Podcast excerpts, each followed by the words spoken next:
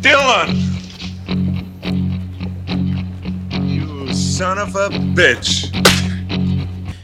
C'est le podcast de filmexposure.ch dans lequel nous exposons l'actualité du cinéma à la lumière de l'histoire du 7e art.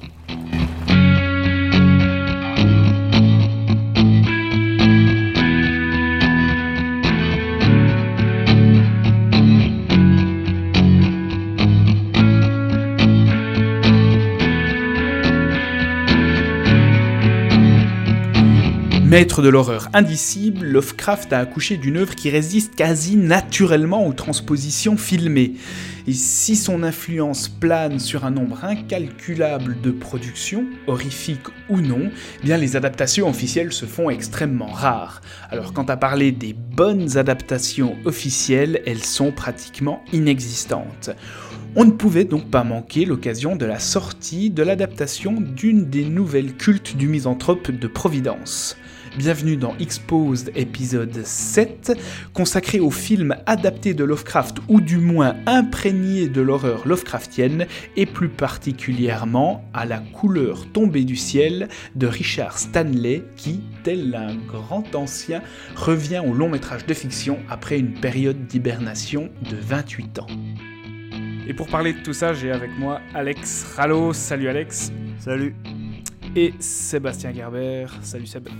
Salut Thomas. Salut Alex. Salut. Would you like to know more? Donc on commence avec le nouveau film de Richard Stanley qui est une adaptation d'une nouvelle de Lovecraft sortie en 1927, la nouvelle de Lovecraft hein, dans Amazing Stories euh, volume 2 numéro 6 pour être précis. La couleur tombée du ciel euh, et c'est sauf erreur je crois la première adaptation en long métrage de la nouvelle. Est-ce que je dis une connerie? Je crois pas non. Il me semble que c'est ça. Euh, et donc, c'est le troisième film de fiction de Richard Stanley, un Sud-Africain. Euh, Alex ou Seb, vous nous pitchez de quoi parle La couleur tombée du ciel, le film plutôt que la nouvelle, puisqu'il y a quelques différences quand même. Bon, c'est l'histoire d'une euh, d'une famille qui est allée vivre euh, à la campagne. Ils sont dans leur euh, dans leur grosse maison de campagne et euh, enfin le père euh, fait de l'élevage de c'est quoi il a des lamas ou des euh, des alpagas un truc comme ça. la mère elle bosse sur de la bourse. Enfin voilà ils sont dans, leur campagne peinard. Et un jour il y a une espèce de météorite qui tombe de juste dans leur jardin devant la maison euh, et qui va commencer à provoquer des trucs un peu étranges, qui va changer euh, la végétation, qui va euh, altérer un peu leur perception de la réalité. Et enfin voilà il y a une espèce de on sait pas quoi une force une entité qui vient d'on ne sait où qui va qui va corrompre un peu tout ce qu'il y a là autour jusqu'au jusqu'au enfin toute la famille en fait donc ça, c'est un peu dans les grandes lignes. Après, on est... Enfin, on en parlera. Il y a, pas mal de différences avec le, avec la nouvelle de Lovecraft, mais c'est un peu le, même le même point de départ de toute façon. Parce que l'idée principale de la nouvelle de Lovecraft, c'était qu'en fait cette météorite elle déployait aussi une couleur euh, inconnue que les gens n'arrivaient pas à décrire parce qu'elle répondait à aucune onde du spectre lumineux euh, qu'on est capable de, de, capter normalement sur Terre. C'est ça, ouais. Ok, ouais. Ben, qu'est-ce que vous avez pensé de la couleur tombée du ciel, Alex? Euh, je pense être le plus positif de vous trois. C'est pour ça que je te fais commencer. Euh... ok. Oh, bah, et, euh... bah, déjà, je vais commencer par dire que j'aime beaucoup la nouvelle euh, de Lovecraft. Euh, mais je pense que, euh, que la plupart des changements qui ont, été, euh, qui ont été apportés au scénar, enfin la plupart des changements m'ont plu en fait parce que j'ai trouvé que Stanley et, son co-scénariste ils avaient, ils avaient réussi à, actualiser en fait le, la structure de, de l'histoire avec des, des, interrogations et des thèmes en fait qui, qui sont plus susceptibles de parler aux, aux, spectateurs d'aujourd'hui en fait. Par exemple euh, de, pas, ben, Par exemple, il euh, y a des choses qu'il fait avec les personnes. C'est surtout par rapport aux personnages en fait, parce que bon, quand on lit la nouvelle et quand on lit, euh, quand, quand, on voit le texte de Lovecraft, les personnages ils sont pas particulièrement étoffés mmh. en fait. On a, on parle surtout de Nahum Gardner qui est le père de famille, et puis après bon, on sait, on sait ce qui arrive à, à sa femme, on sait ce qui, enfin, on sait ce qui arrive à ses fils, mais c'est jamais des personnages euh, avec lesquels on passe du temps. euh, enfin, c'est parce que c'est une histoire qui est rapportée en fait par par le biais de deux de deux narrateurs en fait. Donc euh, donc c'est vraiment la différence principale avec avec la narration cinématographique. Et là, avec la narration cinématographique, eh ben, il faut forcément pour, pour faire un film, enfin forcément, pas forcément, mais là, cette année, il a choisi de, justement de donner des personnages, plus de corps à ces personnages, d'en faire des individus euh, auxquels euh, on peut s'attacher, qu'on peut comprendre, euh, qui ont des réactions voilà, majoritairement logiques. Et, et justement, quand il présente sa famille, eh ben, il présente toute sa famille avec des spécificités qui font que on comprendra leur, euh, leur rapport avec euh, cette force euh, Lovecraft- Lovecraftienne inconnue voilà, d'horreur cosmique. Donc par exemple, ben, tu as, la mère qui vient de subir une opération assez lourde et ça, ça a eu une incidence sur la vie sexuelle du couple. Et donc c'est le personnage incarné par Nicolas Cage, donc qui s'appelle s'appelle Nathan Gardner, c'est ça, Euh, dans le film. Euh, donc il, il fait il déménage sa famille euh, donc dans, la campagne quoi, dans un dans, une maison reculée. euh, pour essayer de, de, de changer un peu euh, leur vie et euh, on le comprend plus tard pour essayer de retrouver notamment une vie sexuelle avec sa femme. Et il y a sa femme donc qui travaille par le biais d'internet, qui est une espèce de conseillère financière ou un truc comme ça pour des entreprises euh, et qui dépend entièrement en fait de la technologie pour, euh, pour exister en tant que, que personne indépendante. Et ça, Stanley va aussi, euh, va aussi oppo- opposer ça en fait aux, aux, euh, aux effets donc de, de cette couleur tombée du ciel. Et il y a aussi la fille, Navinia, c'est ça, je crois qu'elle s'appelle? Euh, Donc il n'y avait pas de fille dans, dans la nouvelle initiale, c'est trois garçons, mais donc là il y a, il y a une fille et deux garçons, et, euh, et donc la fille en fait elle, se, elle est présentée comme une espèce de, de, de païenne New Age, enfin plutôt de, de Wiccan en fait, de- d'espèce de, de sorcière Wiccan euh, euh, à la mode quoi, ou De, de jeunes ados en manque de sensations qui, qui, qui touchent à la sorcellerie pour se faire euh, frissonner. Quoi. Ouais, ouais, mais, mais je, trouve, je trouve que c'est intéressant comment il, il dépeint ses personnages parce qu'en fait, il, il, il dépeint directement comme des personnages qui sont pas équilibrés et, et qui sont propices en fait à. euh, Au dérèglement. à- au dérèglement qui va arriver par la couleur. Donc par exemple, la fille, elle se. euh, elle elle s'imagine être euh, une, une espèce de sorcière qui peut faire. euh, qui peut prier au dieu de- d'aider sa mère à se remettre de son opération. ce genre de choses. Donc elle pense qu'elle est païenne, mais en même temps, quand son père prépare. Euh, qu'est- Qu'est-ce qu'il prépare Du cassoulet, je crois, un truc comme ça.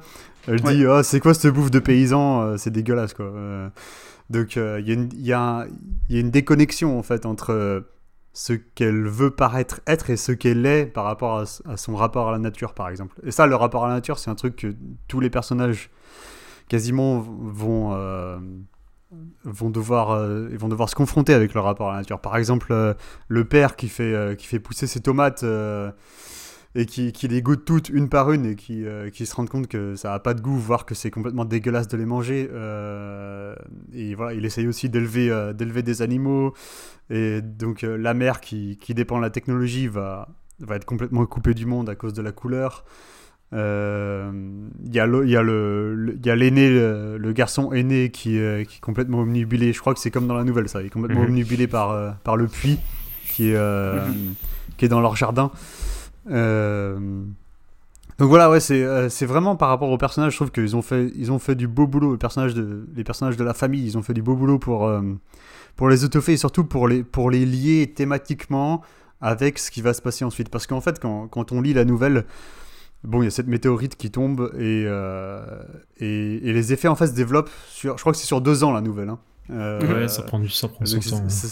Ouais, ça, se développe lentement en fait et on voit que eh ben ils peuvent plus utiliser les pâturages et puis ils peuvent plus faire pousser des légumes et puis euh, puis voilà plus personne ne vient sur leur euh, sur leur propriété etc etc et euh, ils deviennent tous euh, fous les uns enfin les uns après les autres et euh, même quand il n'y a pas de vent les arbres font du bruit tu vois ce, ce genre de choses.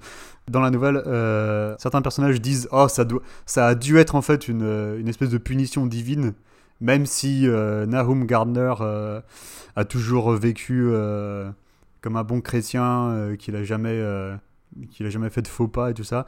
La seule explication que les personnages, pas l'auteur, hein, mais que les personnages donnent aux événements, c'est bah, c'est sûrement la punition divine. Quoi.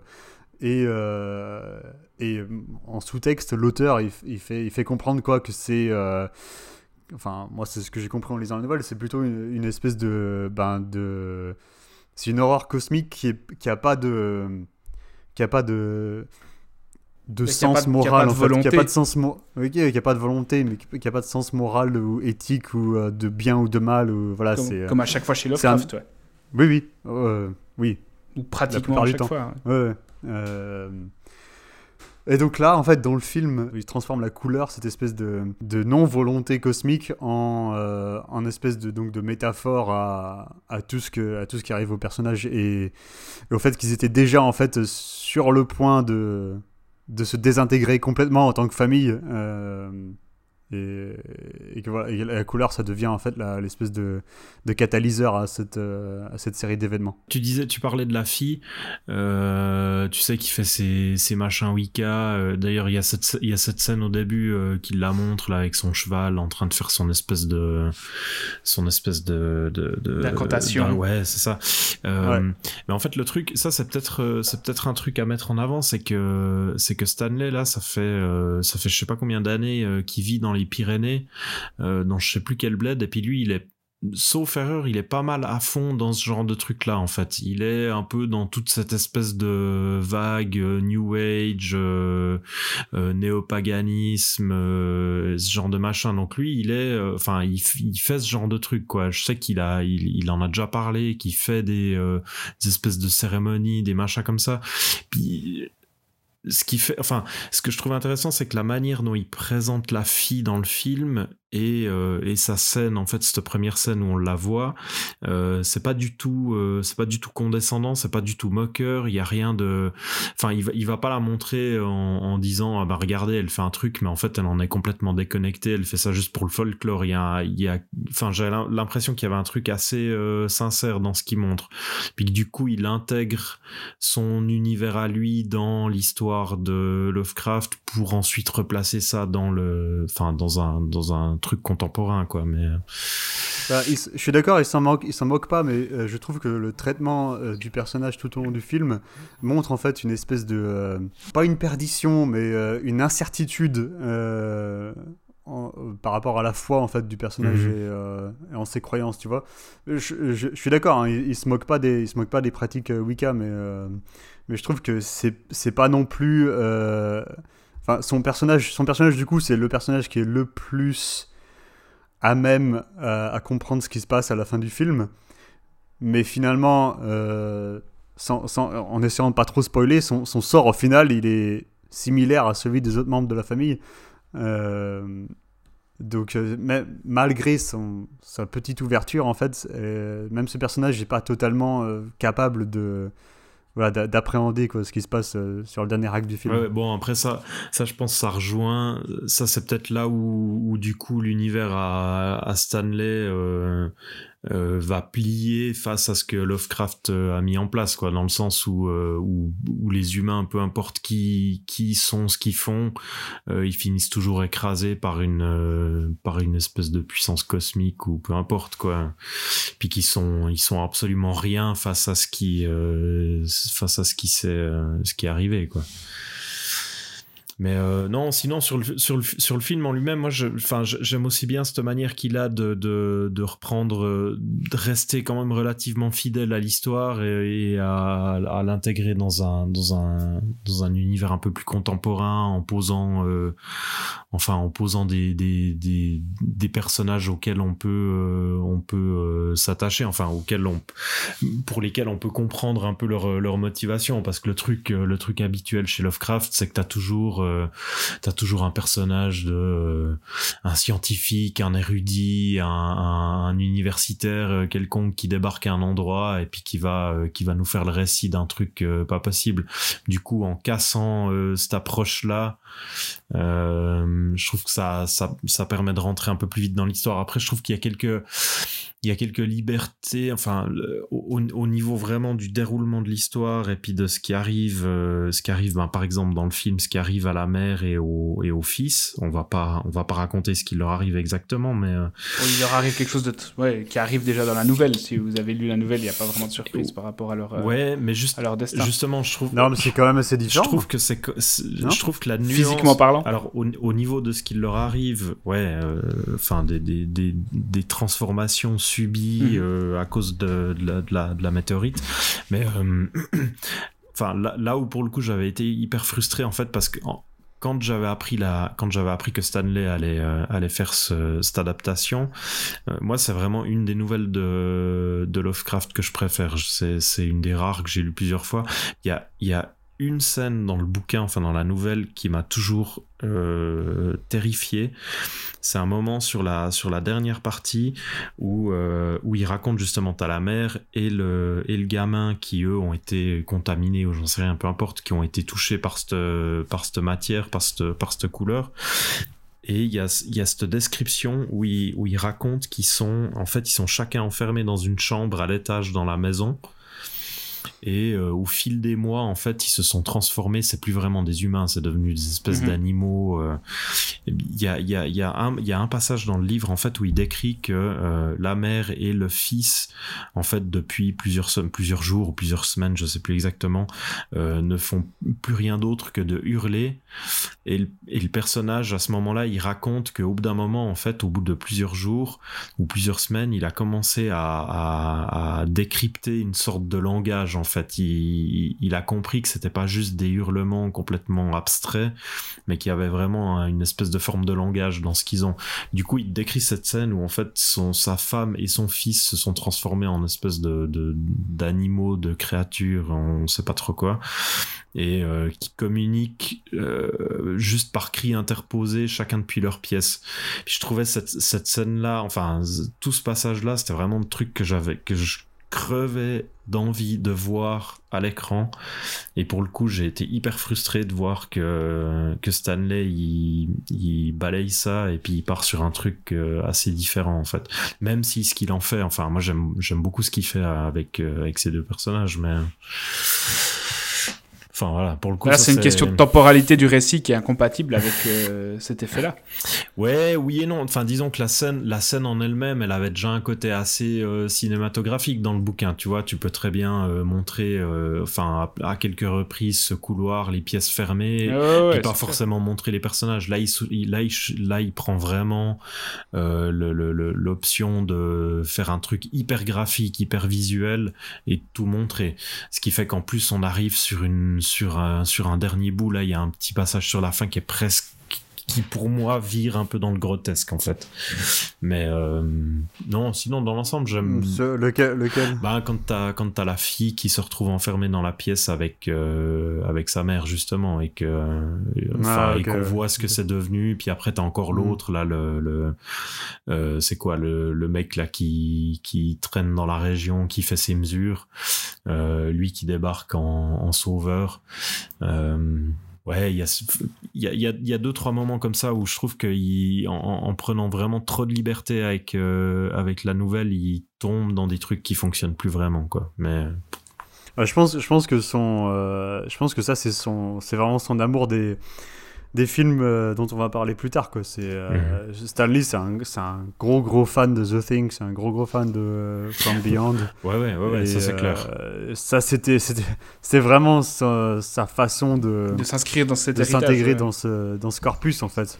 Euh, Ouais, ouais, ouais, ouais, alors ça c'est. Franchement, je trouve que ce qu'ils ont fait avec euh, ces personnages en termes d'effets, euh, de maquillage et de, euh, d'effets spéciaux, c'est, euh, c'est, assez, c'est assez bluffant.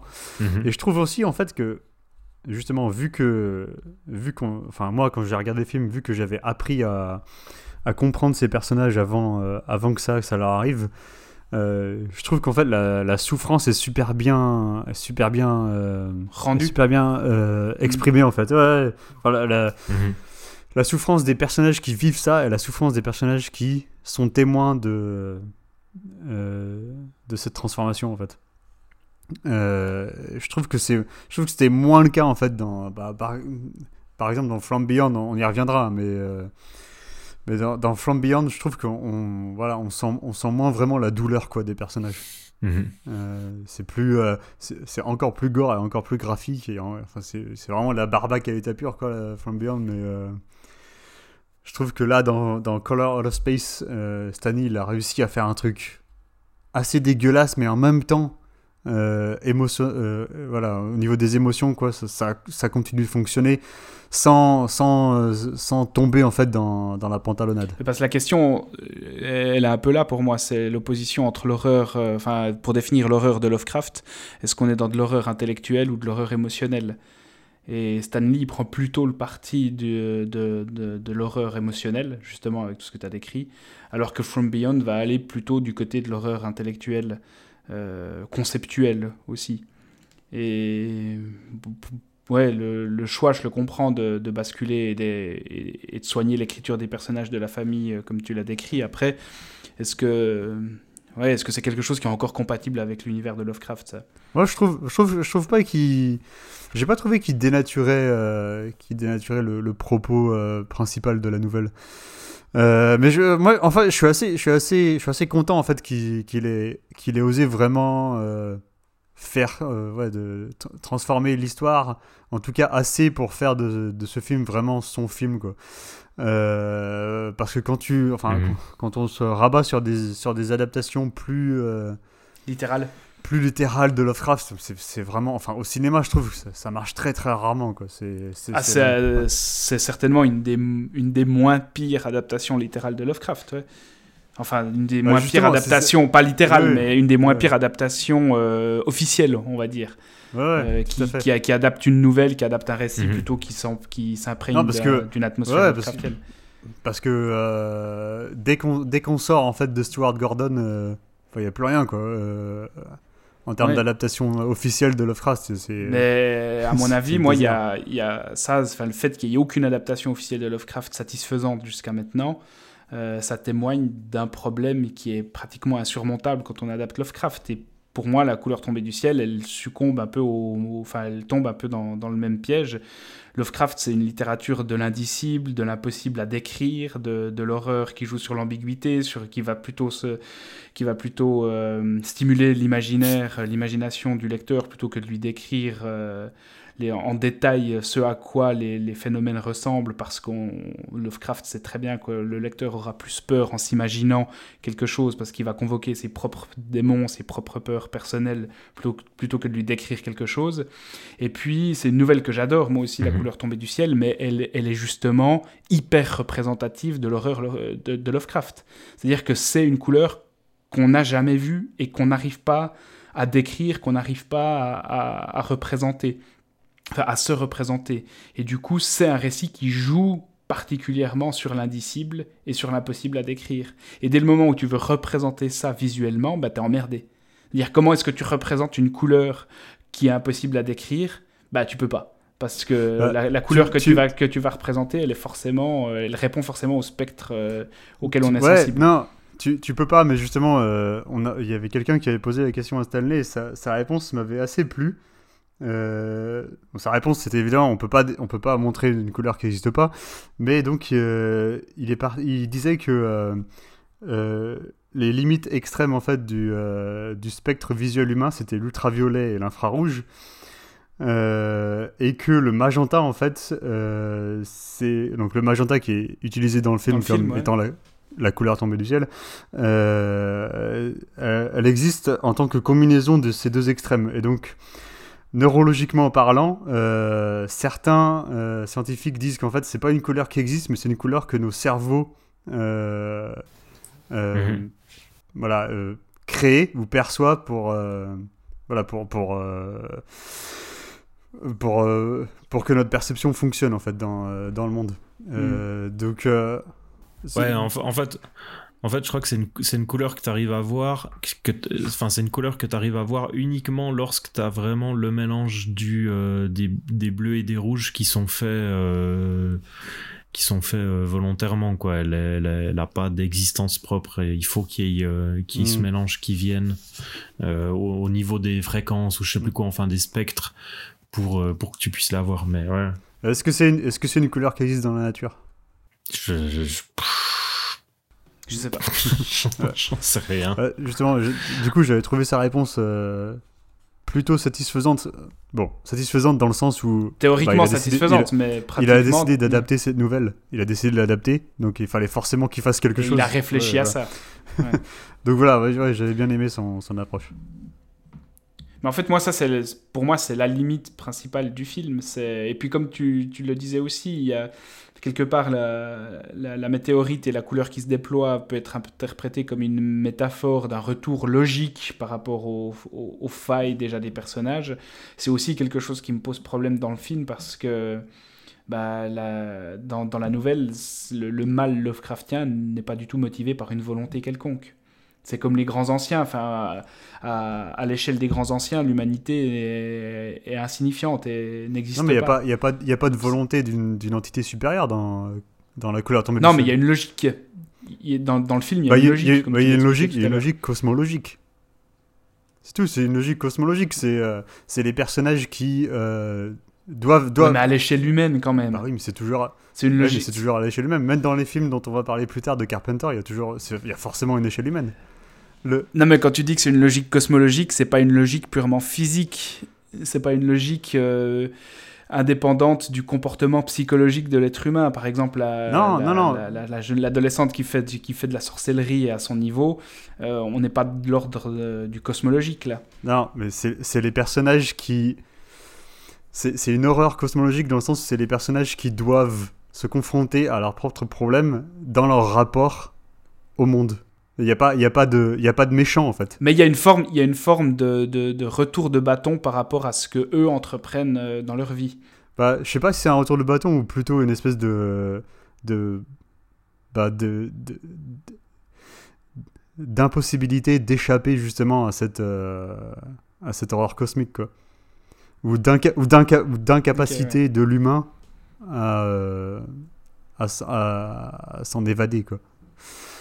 Mais je non mais je, Mm, je comprends mm. si on est euh, si on est ultra fan de Lovecraft et que euh, on, on adore son approche d'horreur cosmique, j'admets que c'est une différence qui existe avec le film et, et que on- Hmm. c'est- normal, enfin c'est normal, c'est j'entends qu'on puisse rejeter euh, cette approche quoi, en tant que fan de Lovecraft. Ouais, après, moi, ma, ma question, c'était tout simplement. euh, parce que le film, je, je trouve pas complètement raté, hein, simplement. Pour moi, il représente de manière littérale un problème que j'ai toujours ressenti avec les adaptations de Lovecraft. Et cette question, c'est est-ce qu'on doit adapter Lovecraft? Est-ce que quelque chose qui joue? Ou alors on le fait à la, manière de, Jacques Tourneur c'est-à-dire qu'on va utiliser essentiellement le hors-champ, essentiellement le non-dit, et, l'horreur et les effets, les ressorts horrifiques seront uniquement des ressorts de, de la suggestion. Ce qui n'est pas du tout le cas ici. C'est pas le cas ici, mais en même temps, Lovecraft dans l'imaginaire euh, de la culture populaire, c'est Cthulhu quoi. Et Cthulhu, ben, on le représente. Bah, je sais pas si on le représente. Ah, putain, bah, je- mets Cthulhu dans Google Images et tu vas voir si non, on le représente ouais, pas. mais, mais- mais bien sûr que les, les- les gens le représentent, mais Bon, c'est- après, après, c'est aussi, c'est aussi un peu une des rares euh, créatures de son univers qui est Décrite vraiment- assez précisément. Qui est vraiment Ouais. décrite, avec, euh, avec quand même plusieurs détails, etc. Donc là, c'est assez facile de se faire une image. Mais pour le, pour le, pour le film, là, euh, je, trouve qu'au niveau de ce qu'il représente, de ce qu'il montre, on n'est pas, on n'est pas si éloigné de ça du bouquin. Après, forcément, il y a le truc où, où, où le, dans, le, dans la nouvelle de Lovecraft, il y a cette distance qui, euh, qui prend, puis qui du coup peut rendre, euh, peut rendre euh, l'histoire un peu plus détachée en, en ayant, en ayant un type qui débarque et puis qui va nous raconter l'histoire. Il y a toujours, il y a toujours ce truc, enfin, dans, dans quasiment tous les bouquins de, dans toutes les histoires de Lovecraft, l'archétype du scientifique. un c'est ouais. ça, t'as toujours un témoin qui va, qui va, qui va, soit il va voir le, le, le, le truc de Soit il va voir un journal d'un mec qui a euh, ouais, rencontré voilà, mais il l'horreur. va, il va, il va toujours, ouais, et puis il va toujours revenir et puis euh, nous faire un récit de ce qu'il a vu. Et puis c'est ce qu'on va lire en fait. La nouvelle du, du de, de, Lovecraft, ce sera toujours le récit de ce de ce personnage-là. Là, du coup, en se passant ça et en allant euh, directement, il s'en passe pas totalement parce qu'on a ce personnage sur lequel le film s'ouvre presque parce que la, la voix over au tout début avec euh, la forêt, c'est déjà la voix de ce type et puis le film se termine aussi sur lui. C'est, ça reste cette, euh, cet archétype du scientifique qui nous rapporte l'histoire. Mais ça, ça, Ouais, mais là j'ai l'impression que Stanley il utilise ça pour rester un peu dans le canon Lovecraftien classique justement en ayant un personnage de scientifique qui arrive sur un lieu et puis qui va être témoin d'une chose puis qui va nous en nous, nous ramener le récit. Mais en même temps, euh, une, une fois qu'il a qu'il a passé son intro, la famille, euh, il va pas nous la nous la montrer euh, du point de vue mais de l'intérieur de, scientifique. On va directement, on va vraiment rentrer dans la cellule familiale familial euh, et les découvrir sans, sans passer par l'intermédiaire du, euh, de, de, de, ce personne, du premier euh, personnage. Corrigez-moi si j'ai tort, mais à la fin du, du, film, donc le personnage de Ward, il, il clôt le récit pour nous, oui. Pour le spectateur. Donc il a, été, mhm. il a été notre narrateur en quelque sorte. Enfin, et comme disait Seb, mhm. il est pas là pendant la majeure mhm. partie du film, donc du coup c'est plutôt une narration omnisciente. Mais en fait, ce qu'il a vécu, ce qui est pas grand chose, hein, c'est genre trois scènes, euh, en fait, il le rapporte à personne, juste au spectateur. Mais dans, dans, le monde du film, il le rapporte à, personne. personne. Non, non, parce qu'il regarde le barrage euh, et il médite. Oui, mais c'est euh, c'est enfin, intéressant que c'est un scientifique qui est partiellement témoin de ce qui s'est passé, mais finalement, lui, il est juste, il est juste condamné à être ouais, cette espèce de témoin silencieux, quoi et il n'y a, a, personne qui ne, ne saura l'écouter. Bon après ouais là, pour le coup c'est là qu'il rentre un peu dans le dans la tradition Lovecraftienne du personnage qui qui est témoin d'un truc tellement invraisemblable que euh, son, son seul moyen d'en parler c'est juste de le coucher sur le papier et de le et, de le laisser euh, le laisser à disposition des lecteurs. Là du coup il le laisse à disposition enfin de nous euh, spectateurs. Mais il va pas aller le raconter plus loin parce que c'est complètement invraisemblable et que enfin que personne là, moi, il y a un autre truc qui me dérange. Alors, je, je chipote un peu, mais tu parles de, de canon Lovecraftien et de s'ancrer dans une tradition Lovecraftienne grâce à ce personnage, mais est-ce qu'on peut dire qu'il y a un respect de la tradition Lovecraftienne quand on choisit un noir pour jouer ce personnage? tu vois, ça, ça, tu sais que j'y ai pensé dès, le, dès, la, dès la première scène. Quand j'ai vu ça, je me suis dit, ok, Stanley, il a envie de faire chier le monde. Bah, c'est ça. Et puis, il va, il va, faire, euh, il va faire serrer les, euh, les, fans, hardcore de, de, euh, Lovecraft. Parce que, bon, Lovecraft, pour ceux qui sont pas forcément experts en la en la matière et puis qui sont pas habitués à son œuvre. C'est un mec qui, euh, qui est explicitement raciste, euh, dans le privé comme dans son œuvre, et qui va à mhm. chaque fois décrire euh, les personnages noirs de, de, de, ses histoires comme, comme des monstres qui, sont plus proches dans leur description de l'animal que de l'être humain. Et là, du coup, le personnage qui est censé correspondre à l'archétype du scientifique Lovecraftien, euh, dont, la, dont, dont, les certitudes rationnelles vont peu à peu basculer face à la rencontre de, l'inconnu, eh ben, c'est précisément un, Afro-Américain. Donc ouais, c'est mhm. du troll. Ouais, c'est du, du troll et en même temps c'est un jeu sur, le, sur les conventions euh, Lovecraftiennes de, euh, enfin voilà, de se jouer de ça puis d'essayer de, d'actualiser le récit aussi. Voilà, on peut, on peut raconter du Lovecraft à l'heure actuelle et, euh, et retourner quelques-uns de ses codes contre lui quoi. Donc sans, sans que ça dénature non plus complètement l'essence. Ouais, c'est un, un, risque minimal vu que l'importance du personnage est vraiment secondaire quoi. ouais, ouais dans ce film-là. Ouais, mais le, jour le, jour où ce sera l'immense troll, c'est quand ils feront les montagnes des hallucinés avec que des noirs. Bah ça, euh, on n'en est pas loin. Hein. non, bah si on, peut-être peut-être que si quelqu'un se décide à filer du fric à Del Toro, on aura les montagnes hallucinées avec des Mexicains. C'était quoi? C'était Tom Cruise qui était euh, affilié au projet. Ah ouais? Il me semble, ouais. ouais C'était Tom Cruise et Del Toro. Mais donc voilà, il y a, y a quand même ces quelques éléments qui, moi, me, me, me, déplaisent pendant le film, où je me dis, mais bon, surtout la question de, de l'indicibilité du mal euh, et, l'impossibilité de représenter quelque chose visuellement qui, là, du coup, te saute à la gueule. Mais... Bon, on a fini sur, euh, sur que le Stanley ou vous vouliez encore dire quelque chose? Est-ce que c'est le grand retour de Nicolas Cage Il est jamais parti. Non il me, semble que chaque, il, me, il me semble que chaque année, il y a, Il est jamais parti, Nicolas il me semble que chaque année, il y a trois, il y a trois films où on nous dit que c'est le grand retour de Il n'y Nicolas Cage. grand retour de Nicolas Cage, c'est de la hype, quoi. C'est de la... Enfin, chaque année, il y a un film comme ça où ils Ah, essayent de nous le mettre en avant en disant « Ah ouais, regardez, en fait, c'est un acteur super. » Mais là, pour le... Alors, pour le coup, ça, c'est peut-être le truc... Enfin, je sais pas vous si vous a dérangé, mais pour, le- pour le coup, enfin, moi, dans ce film, s'il y a un acteur qui me pose problème, c'est euh, c'est Nicolas Cage. Qui est, qui, est, qui est à la ramasse sur euh, Moi, c'est un une peu scène tous. sur deux, quoi. Enfin, déjà, qui m'avait pas mal saoulé dans... euh, C'était quoi, dans Mandy où, euh, où il était en roue libre. Mais là, en plus, euh, quand on voit que, que pour ce film-là, pour euh, Color Out of Space, euh, Richard Stanley lui a expl- explicitement demandé de jouer son rôle comme euh, il jouait dans, euh, dans euh, Vampire's Kiss. Qui est genre, qui est son plus gros nanar, quoi. Bah, c'est- Stanley, c'est pas un excellent directeur d'acteur. Non, non, non. Parce que Enfin, ça, joue pas, hyper bien. Autant, Ouais, ouais. autant Nicolas Cage que les autres. Mais... Bon, puis ça faisait, euh, ça, ça fait quoi? Ça fait plus de 20 ans qu'il avait rien tourné. Enfin, Ouais. qu'il avait pas tourné de fiction. Ouais. Hmm. Alex, tu voulais rajouter quelque chose? Euh, écoute, non, je crois pas. Je pense qu'on a à peu près fait le tour euh, sur ce que j'avais bien aimé. Ok. Et, et donc, on va parler euh, dans la deuxième partie du podcast d'œuvres euh, soit proches thématiquement, soit directement adaptées de, de l'œuvre de Lovecraft. Parce que tu comprends, sur cette terre, il y a une chose effroyable, c'est que tout le monde a ses raisons. Mais bien sûr que tout le monde a ses raisons. Et moi, je suis pour que chacun les expose librement. Et on commence avec une série de trois films qu'on doit à John Carpenter euh, et qu'on a l'habitude de- d'appeler. Est-ce que lui-même lui donne, euh, leur donne ce nom à ces trois films ou pas? Est-ce que lui-même parle de trilogie de l'Apocalypse ou est-ce que c'est euh, une, Je suis pas sûr. une dénomination euh, qui est complètement Non, je crois pas. extérieure à sa volonté? Il me semble qu'il en, il me semble qu'il en parle jamais comme ça.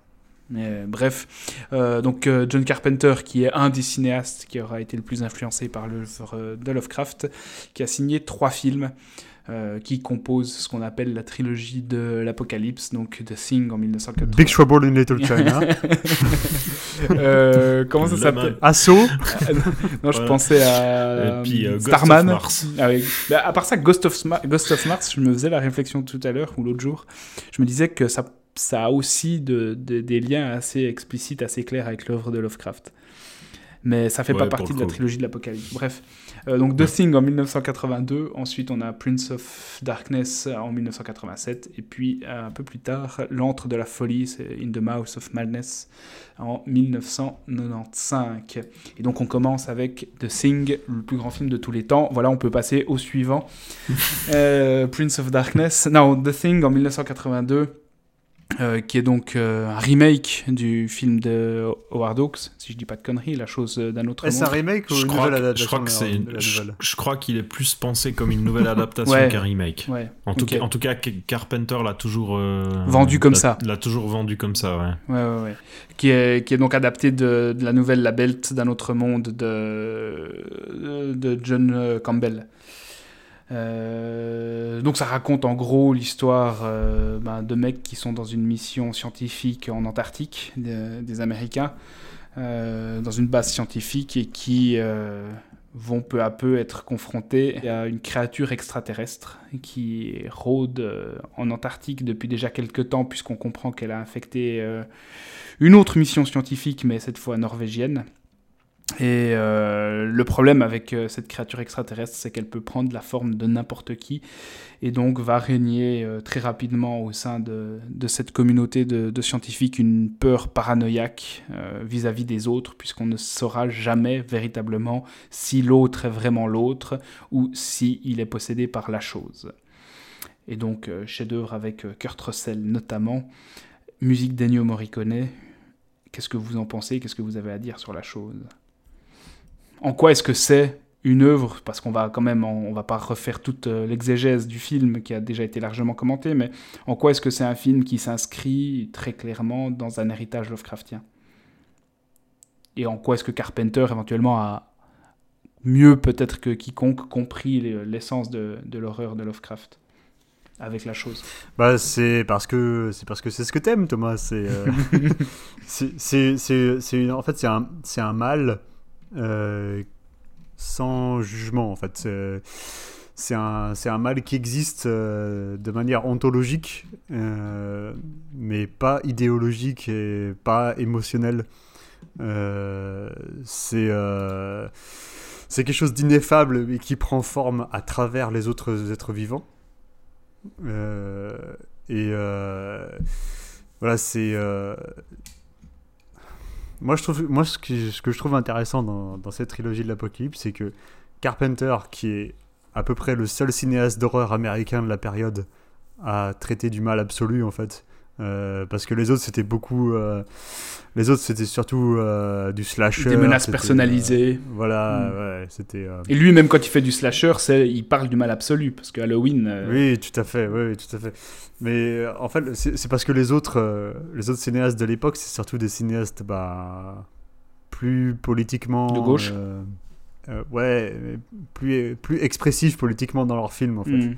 Euh, Wes Craven, Romero, enfin voilà, tous ces gens. Et, euh, avec Carpenter, c'est vraiment ce qui le différencie d'eux, thématiquement parlant, c'est voilà, cette espèce de mal absolu. Mais encore une fois, je trouve que c'est un mal absolu qui se nuance au moins en partie dans le fait que c'est un mal absolu qui ne pourrait pas se propager sans le véhicule humain en fait.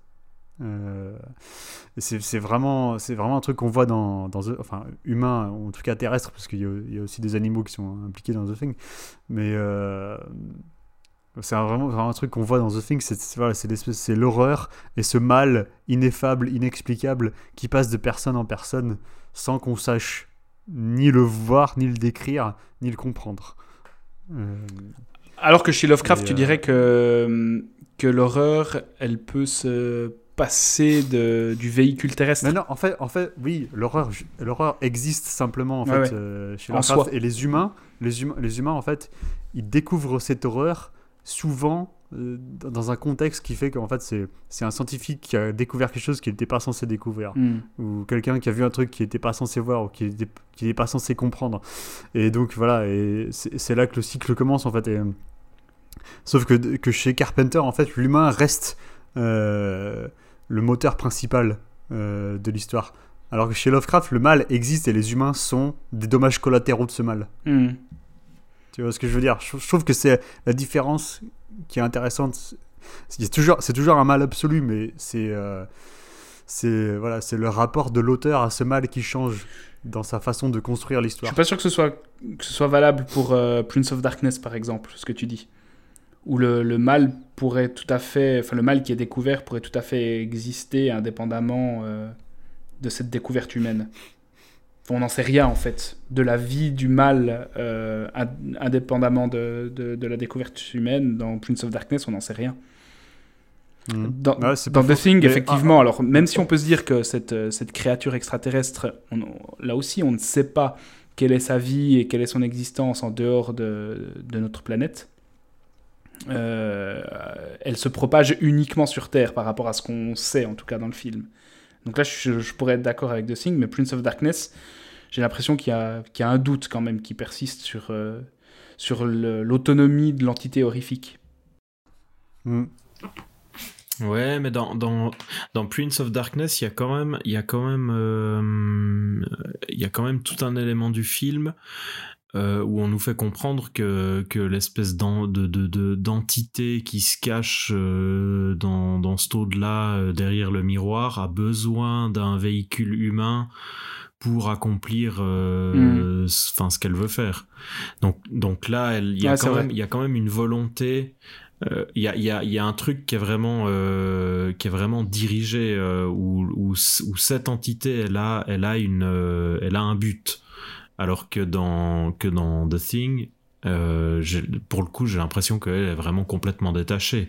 Enfin, dans le sens où il y a quelqu'un qui débarque après plusieurs milliers d'années euh, en Antarctique, euh, qui se fait contaminer, et puis voilà, elle va. C'est de, la, de la survie de l'organisme. C'est ça, c'est un organisme qui va, qui va, qui va prendre possession d'un autre, et puis qui va en faire, qui va en faire ce qu'elle veut, quoi. Mais mais il n'y a pas, il a pas de volonté, il a pas de volonté inhérente de de de faire du mal ou d'avoir un but au-delà de ça, quoi. Alors que dans mm. Prince of Darkness, il y, a un, y, a, y a un but qui est clairement exprimé. Oui, il y a une volonté, il y, a une, y a une téléologie du mal dans Prince of Darkness qu'il n'y a pas mhm. dans The Thing, ouais, exactement. Moi, si, si, je devais résumer, je trouve la, la, la, différence qui existe entre Lovecraft et Carpenter dans leur rapport à l'horreur, c'est euh, c'est que dans Lovecraft, c'est une horreur cosmique qui est habitée accidentellement par l'humain, alors que dans Carpenter, c'est, c'est la dimension humaine qui se confronte, qui se retrouve confrontée euh, centralement dans l'histoire à cette horreur ineffable et absolue en fait. Ouais, ouais, ouais. Bon, bah, ça, ouais, ouais. Alors, ça, ça, je suis tout à fait d'accord. D'autant que c'est vraiment le truc que tu ressens.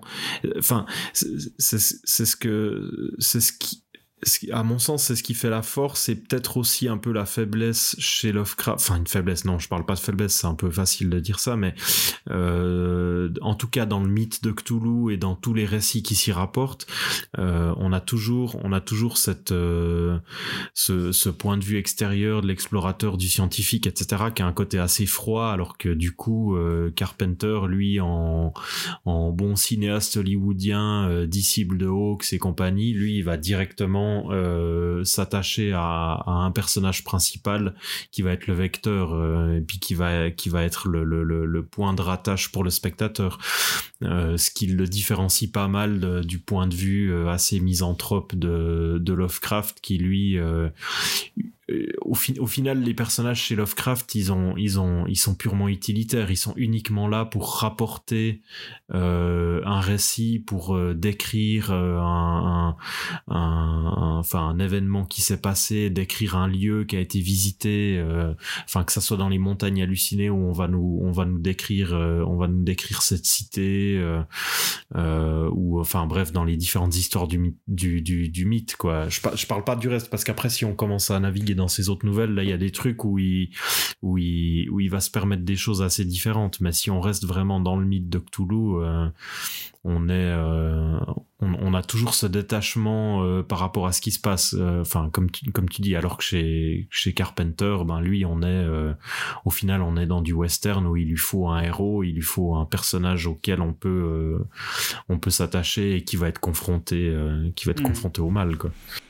Et puis, euh, tu disais tout à l'heure, Alex, qu'on voyait que Richard Stanley avait bah, été un amateur des films de Lovecraft parce que on, voit qu'il a aussi voulu lui proposer ses effets à la Rob Bottin un peu parce que dans The Thing, ce qui fait aussi une des immenses réussites du film, c'est les effets, euh, les effets visuels de Rob Bottin qui arrivent peut-être mieux que personne euh, dans, le cinéma de genre à représenter une horreur qui est véritablement euh, impossible à, décrire parce qu'elle elle est protéiforme, parce qu'elle est euh, parce qu'elle change d'allure non seulement parce qu'elle peut être humaine ou monstrueuse, mais même quand elle est monstrueuse, ça serait très difficile de dire à quoi elle ressemble parce qu'elle elle, change elle change d'aspect sans arrêt. Mais certainement que, que, le film de Stanley il est largement inspiré par, euh, par le travail de Botin. Sans, sans aucun doute. En tout cas, en tout cas, le sort de bon, la mère, le personnage de la mère et du fils, euh, ça. Ouais, ça et puis il y a, y a un plan qui est un qui est un enfin un hommage ou une référence hyper explicite au plan des chiens euh, mm. dans le dans le chenil dans The Thing. Enfin là, euh, pour le coup, il n'y a, pas de, y a pas de doute possible. Et c'est aussi un film qui se termine d'une manière très Lovecraftienne sur une ambiguïté, ou en tout cas sur la, sur la, la preuve de la persistance du mal. Et ça reste une des fins les plus commentées euh, sur euh, qui est qui, qui est, qui est la chose entre les deux personnages qui survivent. Est-ce que, est-ce que, est que l'un d'eux l'est ou pas? Je sais qu'il y, y, a des interprétations en fonction des personnes qui ont quitté le cadre à un moment donné ce qui expliquerait que Kurt Russell à la fin est infecté. Ouais, J'avais vu des théories fumantes selon lesquelles à un moment il n'y a plus de. Il y a plus de. Comment. Il y a plus de. de buée qui sort de la bouche. En fait. Ouais. Ouais. Mais il y a eu ça, il y a eu Euh, euh, qui, qui, est-ce que tu as vu disparaître à un moment donné, mais bon, ça. De toute façon, vouloir, vouloir être sûr de qui est la chose à la fin du film, c'est ne pas comprendre la fin, Ouais, et puis je, qui, qui Exactement. est, qui est motivée par je pense, je pense même pas que je pense même pas que Carpenter le sache. Je pense, Bah, je pense, à- à- à- enfin, j'ai même l'impression, vu le personnage, puis vu euh, quand tu l'entends parler et tout, je pense même qu'il en a, qu'il en a même complètement rien à carrer. Parce que l'intérêt est pas là, l'intérêt est dans, est dans l'ambiguïté euh, que la fin laisse, et puis dans la persistance de, de cette, de cette entité, quoi. Mm, mm. Donc voilà pour The Thing, euh, qui connaîtra d'ailleurs une suite euh, dans les années 2010, c'était ça? Ouais. Euh, qui s'intéresse cette fois, enfin suite plutôt, une suite plutôt une, un prequel, puisqu'on va s'intéresser cette fois au camp des Norvégiens, qui n'était pas indigne selon moi, mais bon, qui mérite pas forcément d'être commenté. Pas vu? T'as pas vu? Non, Ouais, j'ai pas en gros, c'est un peu un, c'est un remake, c'est un, c'est, une pre, un prequel qui, enfin un remake déguisé en prequel. Non assumé, ensuite, quoi, ouais, ouais. Parce qu'en fait, Mm. tous les tous les gros passages forts du film de Carpenter, tu les retrouves là-dedans. nouveau là. Euh, sauf qu'avoir à la place de Rob Bottin, t'as des t'as des CGI dégueulasses, euh, voilà. En gros. Tu voulais encore dire quelque chose sur euh, The Thing, Alex? Sur le test sanguin? Non, c'est ouais, c'est- surtout par rapport au. euh, Ouais, c'est euh, la paranoïa, pardon. C'était la, euh, c'est la paranoïa qui, qui est croissante euh, pendant le film et euh, l'incertitude euh, si chaque individu, enfin, personne ne sait si lui-même est, est porteur de, de la chose, quoi. Ou, voilà. Ouais, c'était par rapport à ça, par rapport à ça pour les pour les, les épidémies. ouais. Bon, puis il y a, ouais, il y a ça, il y a ça, puis du coup, il y a, y a, enfin, on est en plein dans les années 80, puis du coup, c'est l'explosion du sida, euh, enfin, le, le sous-texte, il est évident, hein, euh, t'as- on raconte quand même, euh, enfin, c'est quand même un film qui parle d'une bande de types coincés dans un endroit, euh, qui vont se contaminer le sang les uns des autres, euh, enfin, voilà. Mais, euh, Mais c'est vrai que c'est drôle, que le, le- bah, étant né un peu à la fin des années sida, en tout cas quand, euh, le- quand le sida était quelque chose de de- de- d'accepté ou de quelque chose qui, qui était gentiment en train de diminuer quand même, j'avais jamais vécu avant aujourd'hui cette peur-là euh, de quelque chose qui est, qui est invisible, qui est, qui est non maîtrisable, qui, qui peut te surprendre n'importe où. Et je fais l'expérience gentiment là en ce moment de, de l'horreur euh, Lovecraftienne et c'est assez, assez fascinant de, de le sentir une fois comme ça concrètement dans, dans son vécu. Ah, tu jubiles, à vous. ouais, je, je sais pas. en, tant qu'asthmatique, euh, je me serais peut-être passé de cette jubilation. Mais euh, en tout cas, ça n'a, rien perdu en actualité. Donc on passe à Prince of the Darkness 1987, qui est en gros la rencontre euh, de la religion chrétienne et de la physique quantique. et de, bah, et de l'horreur Lovecraftienne, encore une fois. Euh, Quelqu'un nous pitch euh, Prince of Darkness ou... Prince of Darkness, c'est une bande de, c'est une bande de, profs et d'étudiants d'université qui sont appelés à la rescousse par un, par un prêtre pour venir euh, étudier une, une espèce d'objet étrange qui se trouve dans la, dans la, dans les caves d'une, d'une vieille église.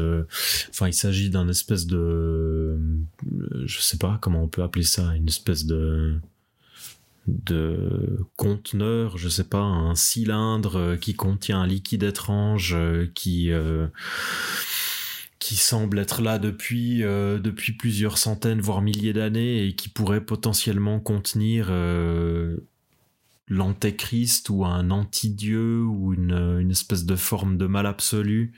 Euh, et du coup, cette bande de, de scientifiques va s'enfermer dans cette église pendant quelques jours et euh, vont progressivement, euh, eux aussi, un peu comme dans The Thing, mais de manière différente, vont être contaminés par le mal qui se, qui progressivement euh, s'écoule de ce, euh, voilà, ça c'est un film en fait. Euh, Prince of Darkness, ça fait partie de ces films euh, qu'il a tourné sur la fin des années 80, qui avait été produit par. Euh, attends, c'était quoi la boîte de prod Je sais plus si c'était la boîte à Larry Franco. Je crois que c'était Larry Franco ou bien Alive. Enfin bref, la boîte de prod qui lui avait proposé. c'était un peu la période où Carpenter était un peu, un peu à sec parce que bon, The Thing s'était planté monumentalement vu que vu qu'il était sorti en même temps que E.T.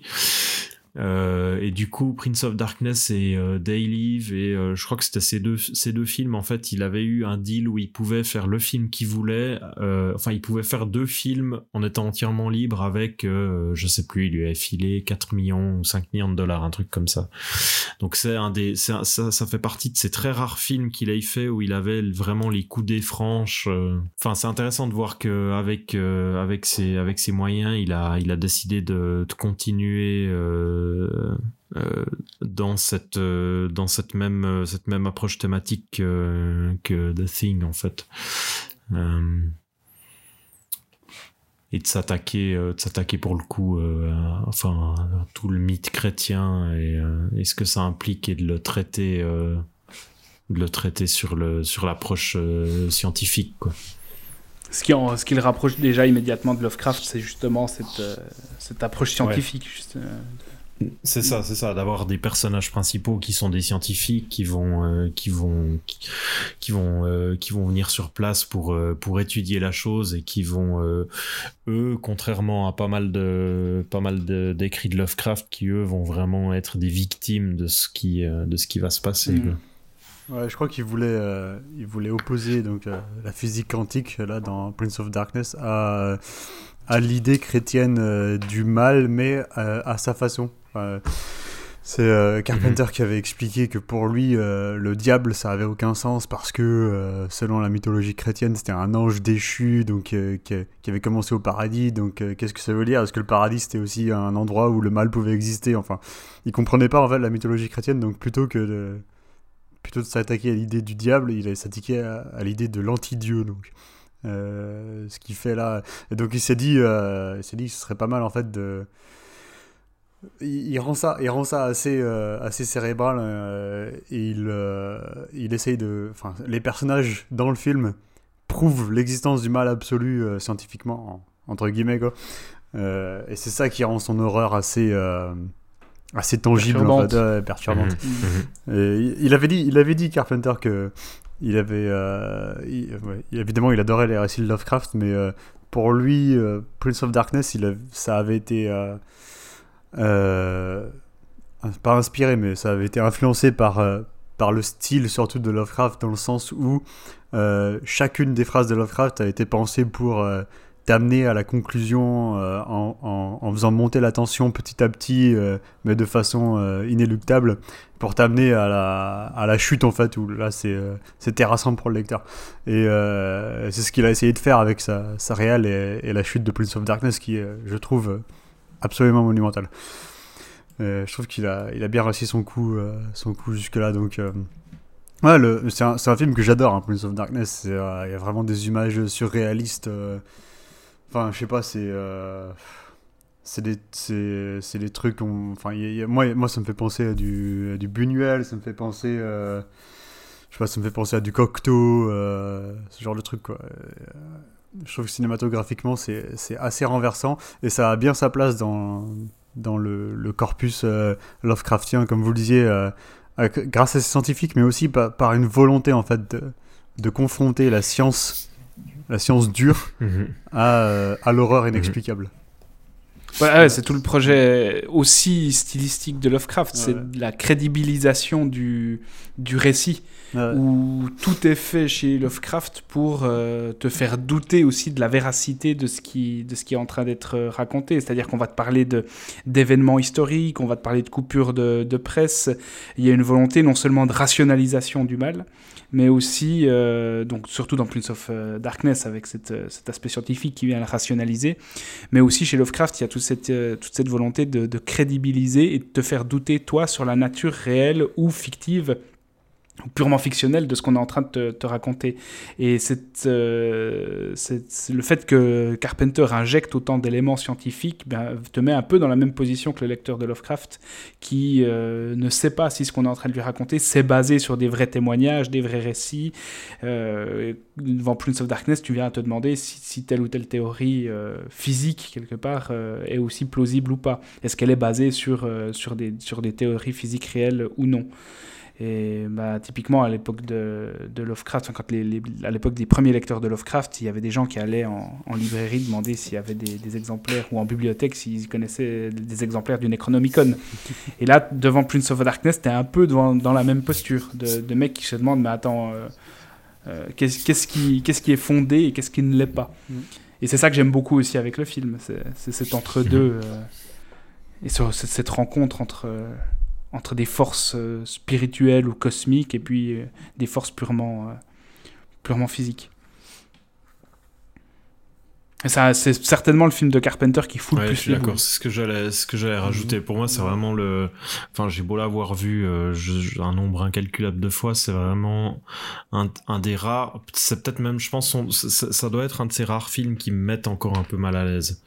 Malgré, malgré, enfin, on le sent en plus le le le, le, le petit budget, euh, des effets. Enfin, il y a, il y a quelques moments où on pourrait prendre ça pour euh, pour des trucs un peu cheap, quoi. Il y a quand même euh, avec des personnages qui se transforment en espèces de zombies un peu étranges euh, euh, qui sont euh, enfin je sais que je sais que pour pas mal de gens c'est un film un peu ringard avec son son son héros à moustache Mhm. et pourtant il y a un- il y a vraiment un malaise euh, il y a vraiment un malaise qui se qui se dégage du film à plusieurs reprises Parce que c'est hyper poisseux, c'est... euh, ouais, il faut pas le regarder quand il fait trop chaud parce que il y, a- il y a des trucs qui restent assez Mhm. dégueulasses. Ouais. Je me souviens que, que Loïc l'avait regardé quand il avait une grosse blessure au genou, qui était bien profonde, limite il voyait son os. Et euh, le côté vert purulent du film euh, l'avait bien mis mal dans cette période où il, où il avait une blessure euh, bien profonde dans sa chair. Donc c'est un film qui reste, qui reste poisseux, qui reste fiévreux, ça sointe le Ouais, mal. ça, ra- quoi. ça rappelle presque un peu il y a, y y vraiment des moments où on pourrait presque se croire chez euh, chez Fulci en fait euh, Ouais. Ouais, Des films ça, comme L'Au-delà, euh, même au Mm. niveau des presque des, des- de, de ce que ça raconte quoi on a euh, il y, y a- il y a quelques quand même pas mal de similitudes quoi c'est un peu un des c'est un peu un des films de, de Carpenter qui a le côté euh, le plus euh, comment dire le presque le plus européen Euh, Mhm. Ouais, c'est vrai, ouais. Et plus horreur classique euh, Mhm. européenne, ouais. Ouais. ouais. C'est pour ça que je citais Jean Cocteau. Ouais. Non, mais après, Bah après, ouais. après, ce, qui est, Ouais, ce qui est intéressant aussi, c'est que du coup, on- enfin, par, par-dessus l'horreur, il rajoute encore aussi tout cet aspect qui, euh, qui se rapproche de la science-fiction avec ces images, euh, ces images mentales venues du futur, euh, cette espèce d'idée d'un, enfin, en, ajoutant cet élément de science-fiction, là aussi, on se rapproche, on se rapproche pas mal de Lovecraft où, dans, dans, dans plusieurs récits, t'as des personnages qui ont des visions de passé fantasmé, ils savent pas vraiment si ça vient du passé, si c'est un rêve, si c'est quelque chose du futur. C'est aussi un truc euh, qui va intégrer dans le film de manière assez, euh, assez légère, mais qui est présent, qui du coup, là aussi ramène à Lovecraft par d'autres, euh, par d'autres éléments, quoi. Hmm. Je me sens que je vais dire quelque chose, mais je sais plus quoi. Alice Cooper.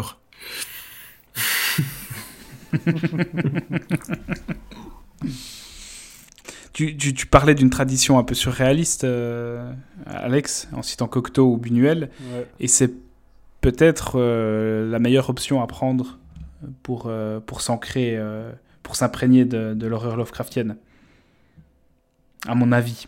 Hein, de, parce que bah, tu es justement au-delà de la représentation figurée, tu es, dans quelque chose de plus expérimental, tu es dans quelque chose de...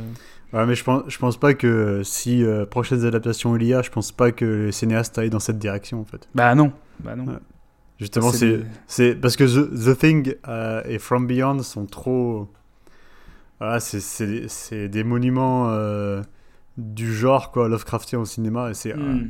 si on si on se permet de les contourner, Carpenter se l'est permis, euh, en tout cas en partie, euh, parce que c'est Carpenter. Mais si, si de nouveaux réalisateurs euh, se permettent de contourner ça, ça va être rejeté en fait par les par le public à mon avis.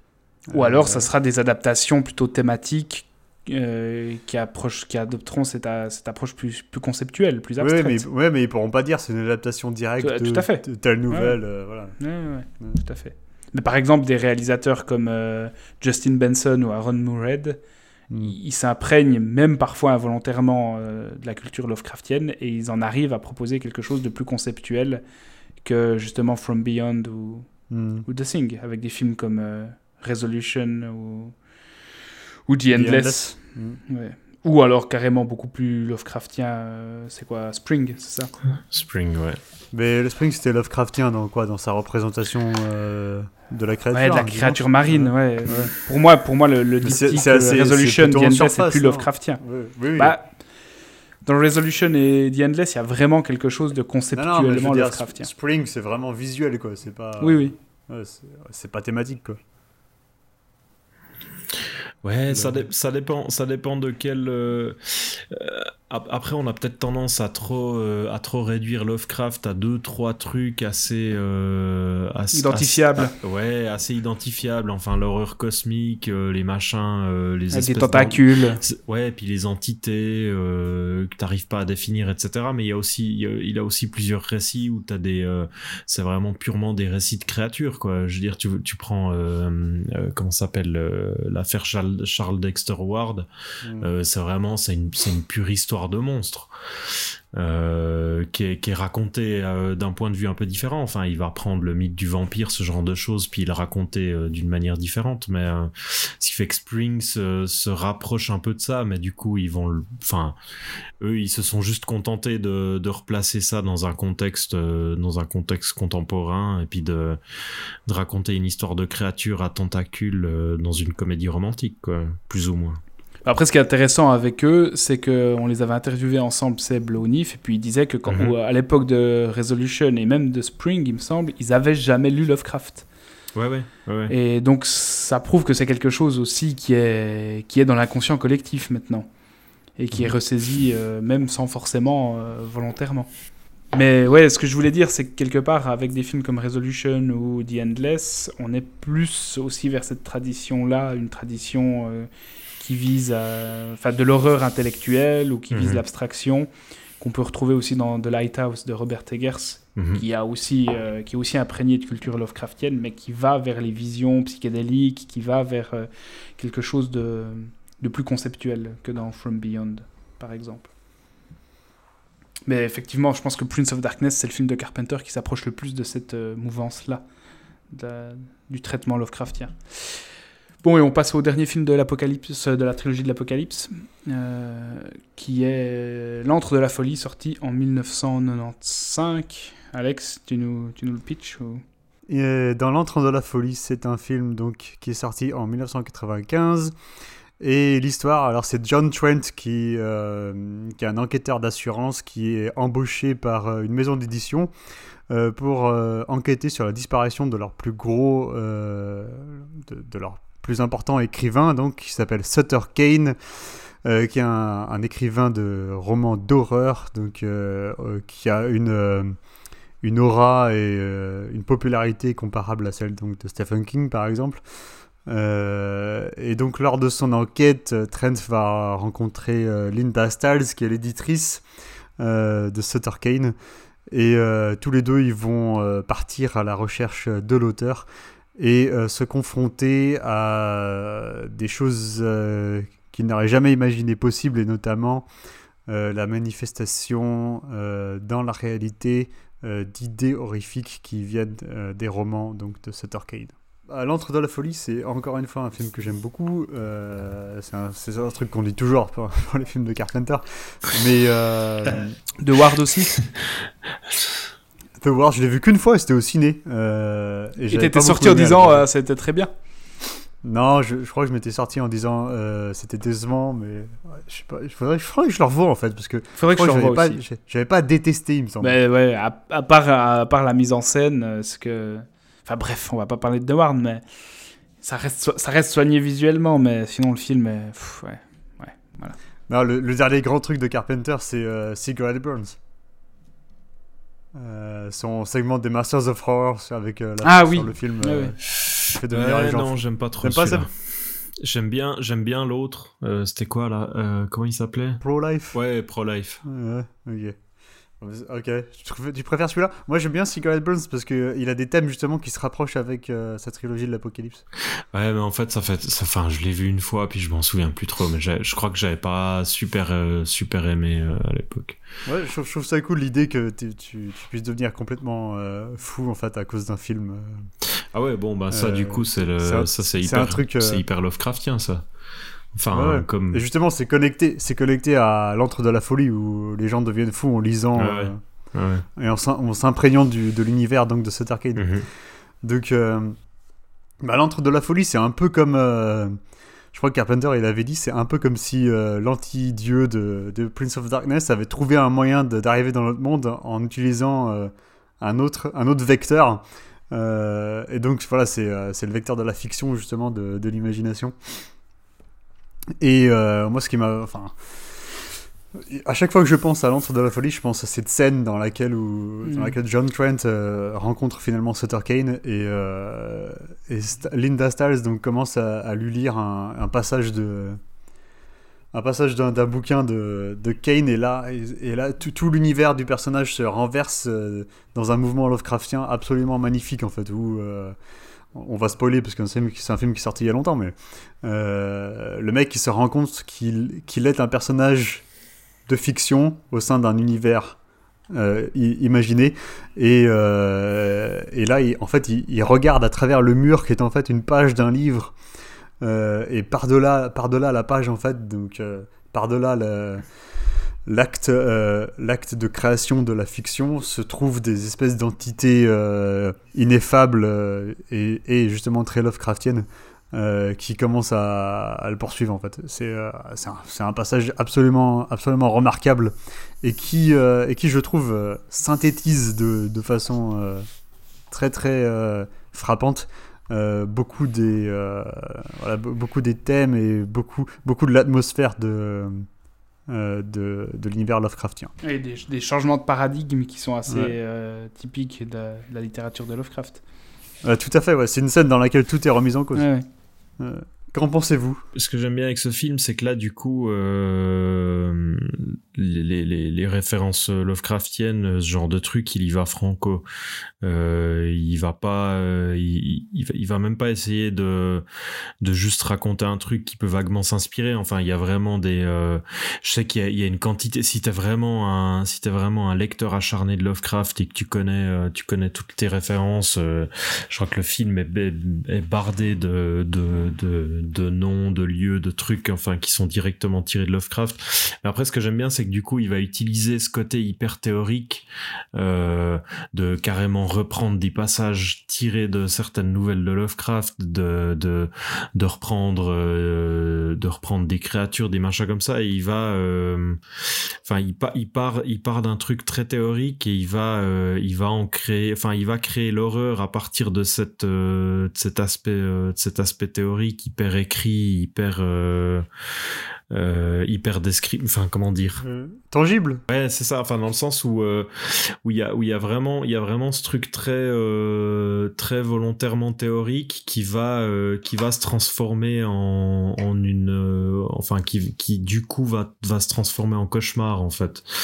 Mais c'est c'est ce- c'est qui est complètement illustré par ce que t'as dit quoi le, le, cette cette scène où où on tourne les enfin on arrache le, le, le, le mur qui est fait en page de bouquin et où se trouve l'horreur derrière en fait. Euh, euh, après c'est aussi un film qui est peut-être un peu euh, c'est c'est peut-être le film où euh, où il où il y va peut-être un peu trop franco sur euh, sur certaines choses et du coup euh, il, il a peut-être un peu de peine à équilibrer certains effets. Il y a quelques plans qui euh, qui fonctionnent pas trop. Je crois que c'est dans ce film là que t'as un plan sur une vieille avec des espèces de tentacules qui lui sortent du torse euh, puis elle a une hache à la main ou je sais plus quoi euh, où, où tu sens qu'il a envie de montrer plein de choses et de vraiment aller à fond dans, dans l'imagerie Lovecraftienne sans prendre de détour, sans essayer de faire un truc qui serait un peu plus, euh, plus personnel,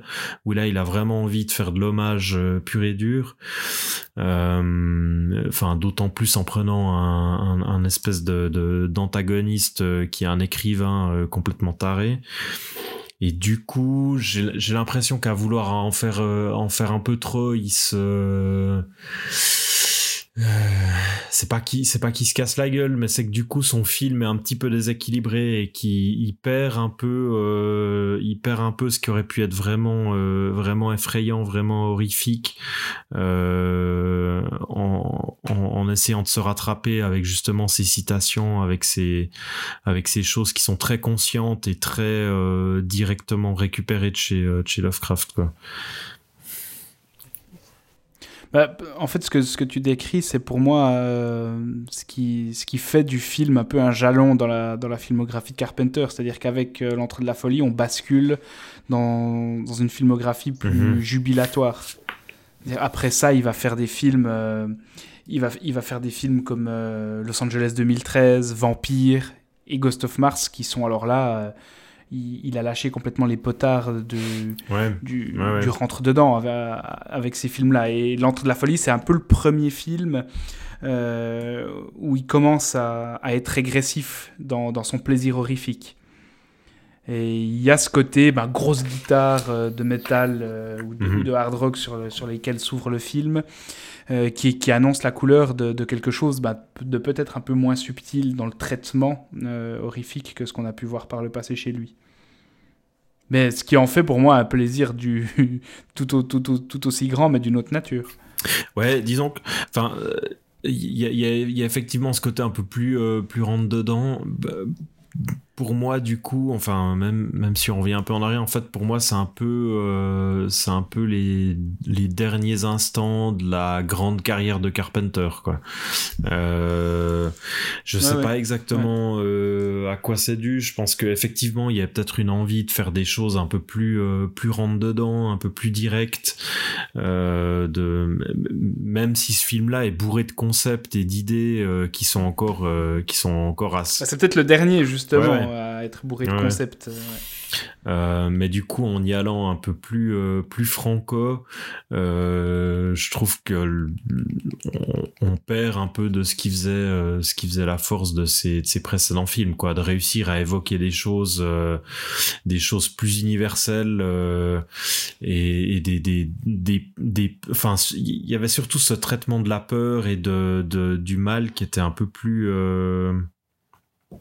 comment dire? Justement où il arrivait à avoir un à avoir un truc euh, un truc plus universel plus euh, plus métaphysique. Ouais c'est ça. Euh, et à partir de ce film là et avec avec ce qui a suivi on est un peu plus dans du dans des choses un peu plus un peu plus standard quoi bah, parce que c'est on, on, on, rapproche forcément le film aussi de l'œuvre de Lovecraft parce que c'est bourré de références mais on, on est mhm. aussi assez proche de Stephen King Ouais, ouais, ouais. Alors clairement, là, le film, on est, euh, on est en plein dans le. Enfin, on sent qu'il a envie de, aussi de rendre hommage à Stephen King, dont il est. Je crois qu'ils sont potes en plus, ou euh, je sais pas. Alex, je pense qu'on a à peu près fait le tour par rapport euh, à, la relation du film, la relation qu'entretient le film avec le corpus Lovecraftien. ouais, non, je sais pas. Je pense pas. Hmm. C'est aussi un film dans lequel euh, il y a une propagation, euh, une propagation du mal, sauf que cette fois, elle n'est pas physique, mais euh, c'est la folie en fait. C'est une, une autre approche de cette propagation. C'est ce dont je parlais plus tôt quand je disais qu'il y a mm. toujours ce véhicule humain. et là encore, ce, cette espèce de cette espèce, cette espèce de mal absolu de, de l'antre de la folie, il serait Enfin, il existerait, mais il serait inconséquent s'il n'y avait pas les humains sur lesquels il y a des. Il n'aurait pas de vecteur. Oui, voilà. Il, hmm. serait inconséquent s'il n'y avait personne euh, sur. Euh, enfin, il n'y avait pas de victime, quoi, de, ses, euh, de, son, de son existence. Étant donné que la victime est le véhicule principal de, de, de l'horreur. Exactement. Ouais. voilà. Donc, ouais. Trilogie de l'Apocalypse de Carpenter, donc qui qui habite en fait le corpus Lovecraftien de plusieurs euh, manières différentes, euh, en, proposant trois approches en fait, euh, toutes plus ou moins liées les unes aux autres, mais toutes assez, complémentaires. assez uniques et complémentaires dans leur genre. Donc je pense que la plupart de nos auditeurs ont déjà vu les trois films. Euh, mais c'est toujours un. Enfin, voilà, je pense que je pense que c'est la base vraiment quand on parle de cinéma Lovecraftien. euh, c'est impossible Mm. de passer à côté. Quoi. Et le dernier film qu'on voulait évoquer, c'était euh, ben, une autre adaptation euh, officielle de, de l'œuvre de Lovecraft après La couleur tombée du ciel. C'est From Beyond de Stuart Gordon, qui est un peu un habitué des, des adaptations officielles de Lovecraft, qui est un peu le cinéaste officiel de Lovecraft. Sorti en 1986. From Beyond. Ben, From Beyond, c'est donc euh, l'histoire du docteur Crawford Tillinghast, qui est un assistant scientifique à, un espèce de, de savant euh, un peu obnubilé euh, par ses recherches. Donc, euh, ce mec qui s'appelle le docteur euh, Pretorius, et il crée une machine qui s'appelle le résonateur, qui est une machine qui lui permet de voir par-delà. la perception humaine en fait. Et donc un jour, donc le personnage principal, Crawford, il, bah, il active la machine et il voit des, des créatures euh, euh, comme, un peu comme des anguilles en fait, euh, qui, qui se déplacent dans les airs. Il se fait attaquer par l'une d'elles et il se rend compte que euh, en activant cette machine, eh ben, il donne accès à ces créatures à notre réalité. Donc, euh, donc il, bon, il éteint la machine et il, il- fait part de sa découverte au, professeur Pretorius.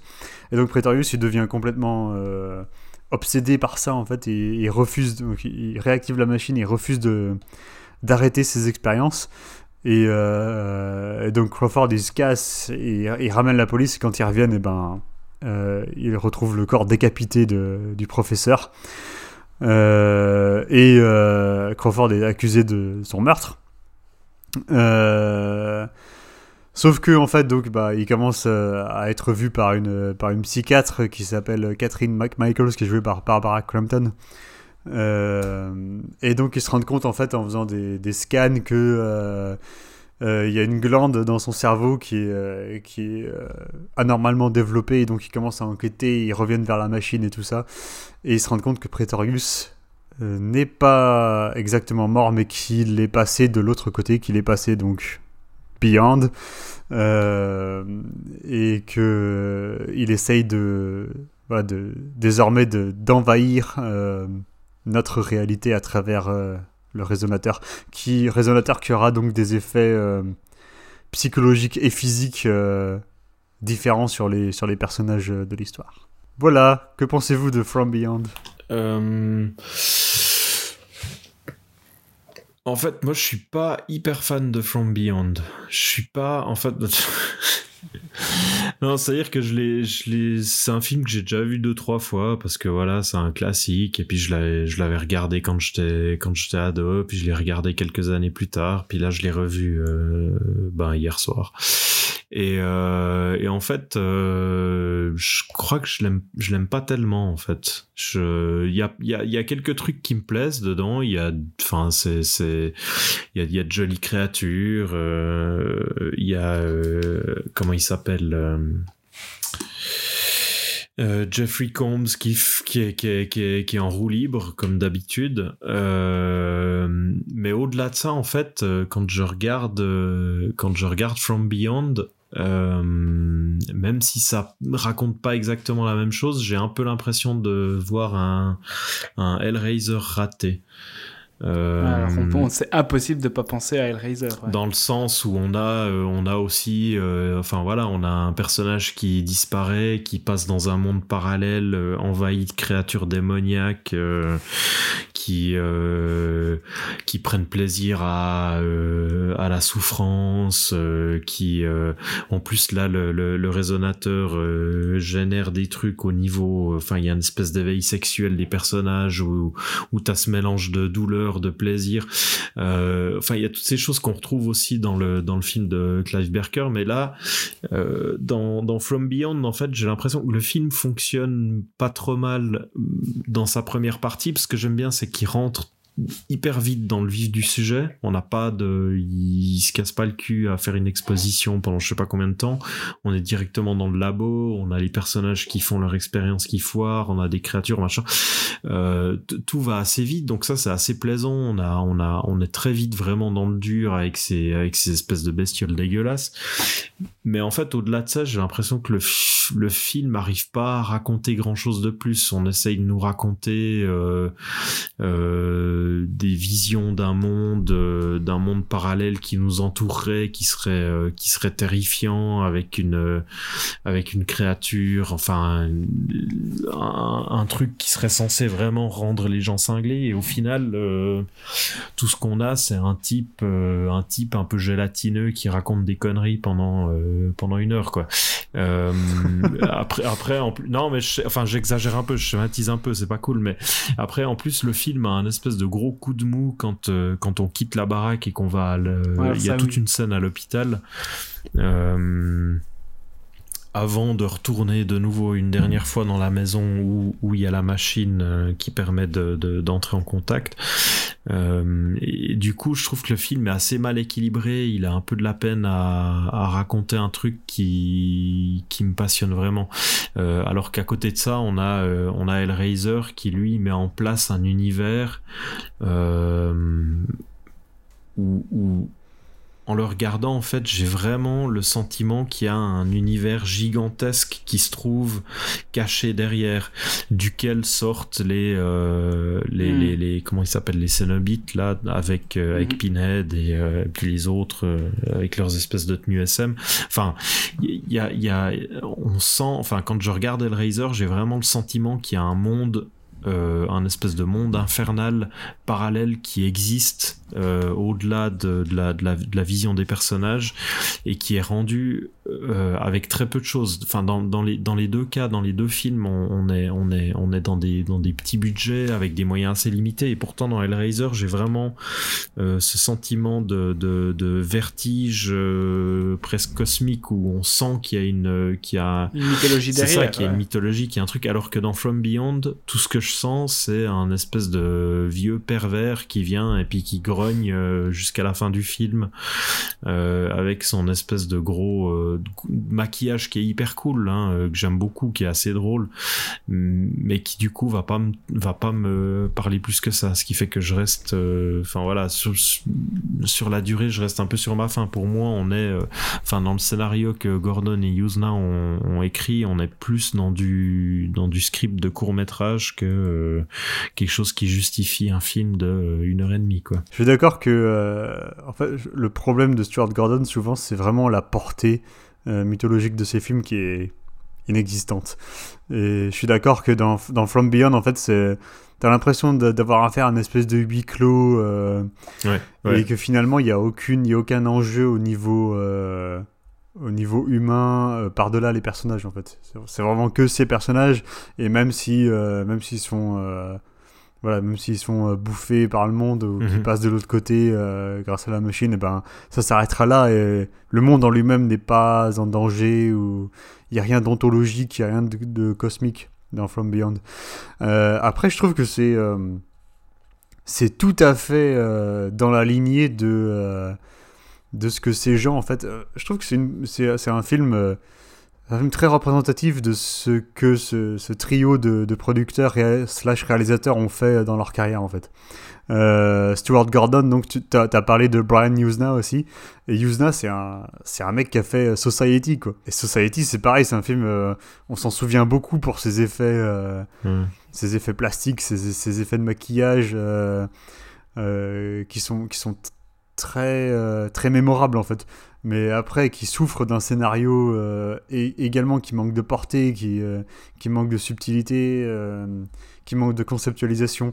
Euh, et Charles Bond, en fait, qui a, aussi euh, produit euh, From Beyond, c'est le mec qui a fait la série euh, Puppet Master, quoi. Euh, donc, donc ça, ça donne une idée du, du genre d'horreur euh, dans lequel cette production s'inscrit, en fait. Et c'est vraiment, vraiment un genre d'horreur euh, série B euh, qui essaye jamais vraiment de dépasser son statut, en fait. Qui a pas, alors que, alors que euh, Hellraiser, c'est la série B en raison de son, en raison de son contexte de production. Euh, mais c'est pas la série B, euh, je trouve, en termes de qualité Mhm. finale, en termes de, en termes de, de volonté artistique en tout cas. Alors que From Beyond, ça s'inscrit totalement dans la série B et ça, ça n'en sort pas. Et je trouve que si on, si Mm. on regarde le film euh, dans cet état d'esprit, dans ce contexte, je trouve que ça, ça, remplit, ça remplit son cahier des charges en fait. Ça fait exactement euh, ce qu'on est venu voir. Et donc là, quand, moi, quand je suis allé voir, euh, quand j'ai vu From Beyond pour la première fois, je m'attendais à voir. ouais, je m'attendais à voir la- des effets un peu crado. Euh, des monstres euh, que j'avais pas vus avant, euh, plus ou moins liés à des espèces de concepts, ouais, de, concepts de, SF, de monde parallèle, quoi. Qui, c'est pas les, c'est pas les trucs renversants, c'est des trucs qui ont déjà été faits des millions de fois, quoi, avant. Mais je trouve que c'est formellement, en, tout cas visuellement, ça se tient assez en fait pour pour s'inscrire dans le dans le haut du panier. Des séries B euh, de ce genre, quoi. Euh, de, de genre de production Gordon Newsna. Euh, et donc, bah oui, c'est adapté d'une nouvelle de Lovecraft. Bon, j'ai pas lu hein, la nouvelle de Lovecraft, From Beyond. Je sais pas si vous, vous l'avez lu. Ouais, c'est la, nouvelle de Lovecraft. En fait, bon, déjà, elle est hyper courte. hein, elle fait 5 ou 6 pages, je crois. Et, et en fait, on a, on a, on retrouve quasiment rien de la nouvelle dans le dans le film. Euh, C'est-à-dire que la nouvelle a un côté, euh, enfin, ça a de nouveau un côté hyper théorique parce qu'en fait, ça raconte euh, déjà, déjà, on n'a pas les deux les deux personnages qu'on a au début. C'est-à-dire dans dans la nouvelle de de Lovecraft, on a uniquement comment il s'appelle euh, Tillinghast qui est joué par euh, par Jeffrey Combs en fait dans le film mais qui lui fait office en fait Tillinghast c'est euh, enfin dans le bouquin euh, enfin non dans le Tillinghast dans le bouquin en fait ils l'ont ils l'ont splitté en deux personnages dans le film. En fait c'est devenu Tillinghast et Pretorius euh, alors que dans le dans le livre c'est vraiment juste à ce personnage qui a créé cette machine et qui va euh, qui va euh, permettre d'avoir euh, des visions d'un d'un monde parallèle. Mais le, le bouquin en fait la nouvelle elle se contente juste d'avoir un personnage qui débarque dans cette maison qui qui découvre cette machine avec Tillinghast qui a, qui a déjà complètement pété un câble et qui va qui va enclencher sa machine et qui va lui faire voir des mondes euh, des mondes complètement invraisemblables. Et en gros on a une description de ces euh, de ces lieux euh, pendant pendant deux trois pages. Et, après je sais plus t'as peut-être une ou deux bestioles qui arrivent et voilà basta ça va pas plus loin que ça.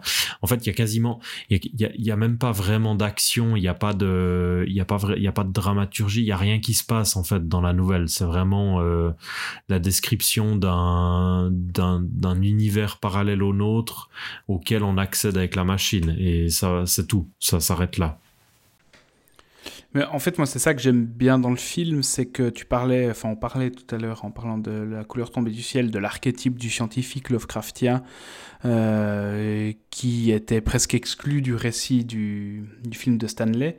Ici, on est à fond dedans, c'est-à-dire qu'on a des passages extrêmement verbeux, où en fait, l'intérêt, en tout cas pour moi, c'est de voir euh, cette figure de scientifique qui euh, ressent pratiquement cette transe au moment où il découvre des choses qui dépassent l'entendement et puis qui le font changer de paradigme par rapport à son, vision du monde.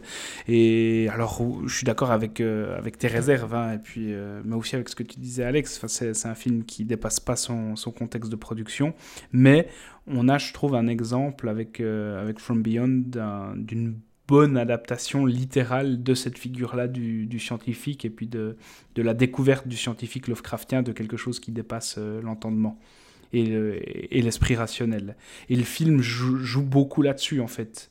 Ce qui, ce qui fait qu'il a des, ce qui, ce qui fait a des coups de mou, euh, ce qui fait qu'il est parfois extrêmement théorique et puis euh, verbeux, mais, mais je ressens quand même un, pla- un certain plaisir à retrouver euh, cette extase scientifique mêlée d'effroi et puis de et puis de doute aussi, même si le doute il n'est pas là très longtemps, mais mêlé d'effroi et puis de, ouais, de, de, révolution dans la manière de penser. Je trouve que c'est un des films qui rend le mieux compte de ça. En tout cas, du corpus euh, qu'on a aujourd'hui. Et c'est pour ça, à mon avis, aussi que c'est intéressant de l'inclure au corpus, parce que il, va traiter ça comme aucun des quatre autres films dont on a parlé euh, l'a fait avant lui. Mais c'est effectivement, euh, face à Hellraiser, ça, ça, ça, ça tient pas longtemps la comparaison. Par contre, Hellraiser, si je me trompe pas, ça sort une année plus tard. Ouais, ouais. Ouais, exactement. Bon, je pense que de toute façon, le projet était... doit pas grand-chose à From Beyond, mais c'est certain. Non, surtout, surtout que de toute manière, c'était, c'était un bouquin à la base. Ouais, c'est enfin, ça. Clive, Clive, Clive Barker avait écrit. Je sais pas, je sais pas combien d'années il l'avait écrit avant, en fait. Ouais, From Beyond, euh, c'est certainement un film qui, dont on se souvient, euh, on se souvient pour ses effets, et je pense que ces effets qui, sont géniaux, hein, je pense qu'ils ils prennent peut-être un peu trop le pas sur euh, ce dont tu parlais, Thomas, sur, euh, sur l'aspect euh, plus théorique du film. Et du coup, ça devient, ça devient un- une espèce de, une espèce de preuve de concept que c'est possible de faire, faire ces effets, ces créatures et tout dans un univers un peu claustro. Euh, et finalement, ça fait pas tellement peur en fait. Euh, en fait, comme la plupart, comme la plupart des adaptations euh, de Lovecraft, à part donc Prince of Darkness et The Thing, le reste des adaptations, on peut, peut pas dire que ce soit des films qui font peur quoi. Et c'est pareil pour From Beyond. Par contre, il y a, vraiment un plaisir un peu déviant à voir ces espèces de. Ouais, c'est c'est un, c'est un espèce de. C'est une démonstration de savoir-faire euh, euh, de maquillage et de. euh, Plastique. ouais, de, de, de, ouais, plastique, euh, carton-pâte, mais ça, ça a belle gueule, je trouve. quoi. Oui, ça vieillit plutôt Euh, bien. ouais, ouais, ouais, ouais, ouais. Moi, je, enfin, je, je m'amuse plus quand même devant From Beyond que devant euh, Reanimator, par exemple. Oui, moi aussi, ouais. Qui est aussi adapté de Lovecraft. Oui, de- du même réalisateur, du coup. Ouais. Qui a aussi fait Dagon. Alors ça, Dagon, je peux pas. hein. Ça, c'est, enfin, je sais pas, j'ai jamais lu l'histoire originelle de, Dagon, mais euh, non, bah, du coup, From Beyond, c'est euh, si on si on veut euh, voir d'autres adaptations de Lovecraft après avoir vu Color of the Space, je pense que c'est euh, en dehors de Carpenter, c'est vraiment la seule qui tienne vraiment la route à ce niveau-là, quoi. À, ce- niveau de qualité. de qualité cinématographique, en tout cas en, en, en termes de, en termes de, de fabrication et de, euh, de teneur euh, conceptuelle, je pense que ouais, on, trouvera pas, pas beaucoup des, des meilleurs. Quoi. Malgré, malgré les, euh, les limitations dont Seb a parlé, je suis assez d'accord avec lui, hein, surtout au niveau de la portée mythologique, c'est, le plus gros problème du film selon moi. Donc on arrive au bout du podcast consacré à, à l'horreur Lovecraftienne en parlant de notamment la couleur tombée du ciel. Euh, moi, ce qui me frappe toujours, mais on a déjà eu l'occasion d'en parler dans, l'épisode, là, mais moi, ce qui me frappe toujours, c'est la, richesse des, écrits de Lovecraft, le fait que c'est vraiment été euh, un jalon euh, du fantastique et de l'horreur en littérature, et de voir qu'au cinéma, ça a été extrêmement difficile de se réapproprier ce matériau en proposant, quand on s'attaquait en tout cas directement à lui, en proposant des œuvres qui sont très inférieures euh, cinématographiquement, si on rapporte à la littérature, qui sont très inférieures à- aux matériaux d'origine. Ah, on a oublié de citer le Necronomicon de, de Christophe Gans. Ah oui, putain. Ouais. Est-ce que c'est est -ce c'est grave? Non, Non, c'est pas très grave. Non, je crois que c'est- je crois que c'est pas très grave. On a on a aussi oublié euh, de citer Event Horizon de, de Paul Anderson qui est qui est le meilleur film de Paul Anderson d'ailleurs, mais Ce qui veut pas dire grand chose. ce qui, ce qui veut effectivement pas dire grand chose, mais j'ai quand même une affection particulière pour le film. Mais voilà, ce qui est intéressant, c'est de, se- c'est de voir qu'en fait, il y, y a cette difficulté peut-être inhérente à l'œuvre de Lovecraft de, de, de se la réapproprier.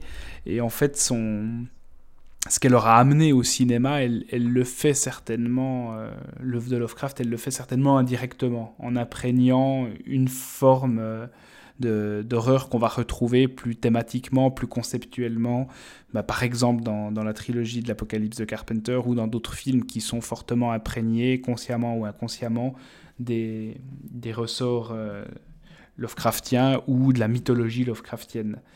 Mais euh, ça reste, ça reste pour moi un, auteur qui, qui, est pratiquement inadaptable, ou en tout cas on, qui, dont, dont, les ressorts horrifiques euh, sont, sont, toujours confrontés à une incompatibilité du, du, médium visuel euh, du cinéma. Ce qui me pose d'ailleurs aussi problème, ben, comme je le disais, dans, dans, La couleur tombée du ciel. Et donc La couleur tombée du ciel en tant qu'adaptation de Lovecraft, tu dirais, bon, tu as dit, as dit tout à l'heure que c'était pas la pire, mais en tant qu'adaptation d'une nouvelle directe. Quoi. Bah, ça, se situe dans, dans, le haut du panier, mais ça ne veut pas dire grand-chose. C'est comme dire que Event Horizon, c'est le meilleur film de Paul Anderson. ok.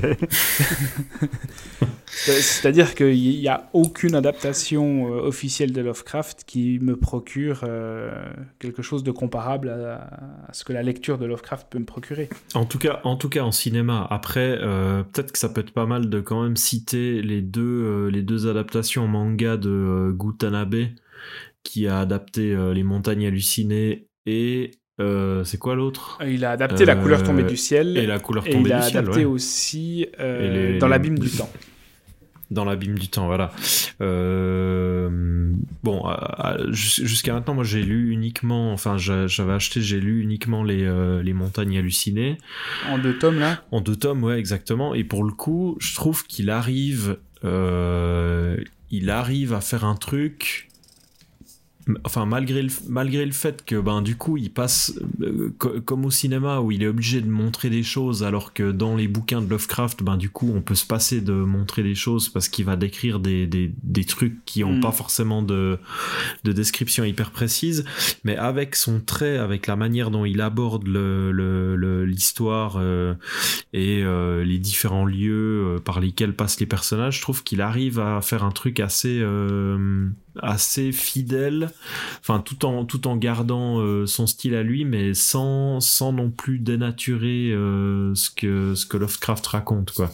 Il y a un truc dans le trait, dans les, je trouve dans le dans dans la manière dont il traite l'image, qui arrive à garder cette euh, cette ambiguïté au niveau des formes, où t'as ces espèces, ouais, t'as ces cités qui sont à moitié dans les montagnes, mais t'as quand même pas mal de pas mal de moments en fait où où il va te montrer des images où tu sais pas trop si tu regardes une montagne ou une espèce de vieille cité. Euh, mm. Enfin, il y a, je trouve, pour, pour le coup, si, si, on s'en tient euh, aux adaptations euh, juste au niveau visuel, que ça soit du cinéma mm-hmm. ou peu importe, c'est peut-être un des, un des meilleurs travaux qui a été fait ah oui, j'ai lu, les, lu les quatre et je les trouve vraiment excellents. Ah, tu les as, ouais, ok. Donc les, les, autres sont à la hauteur. Ouais, ouais, la couleur tombée du ciel, bah, c'est tout con, mais il profite, euh, Tanabe, du noir-blanc. C'est-à-dire que ça reste quelque chose que tu dois t'imaginer quand tu, quand tu lis le manga.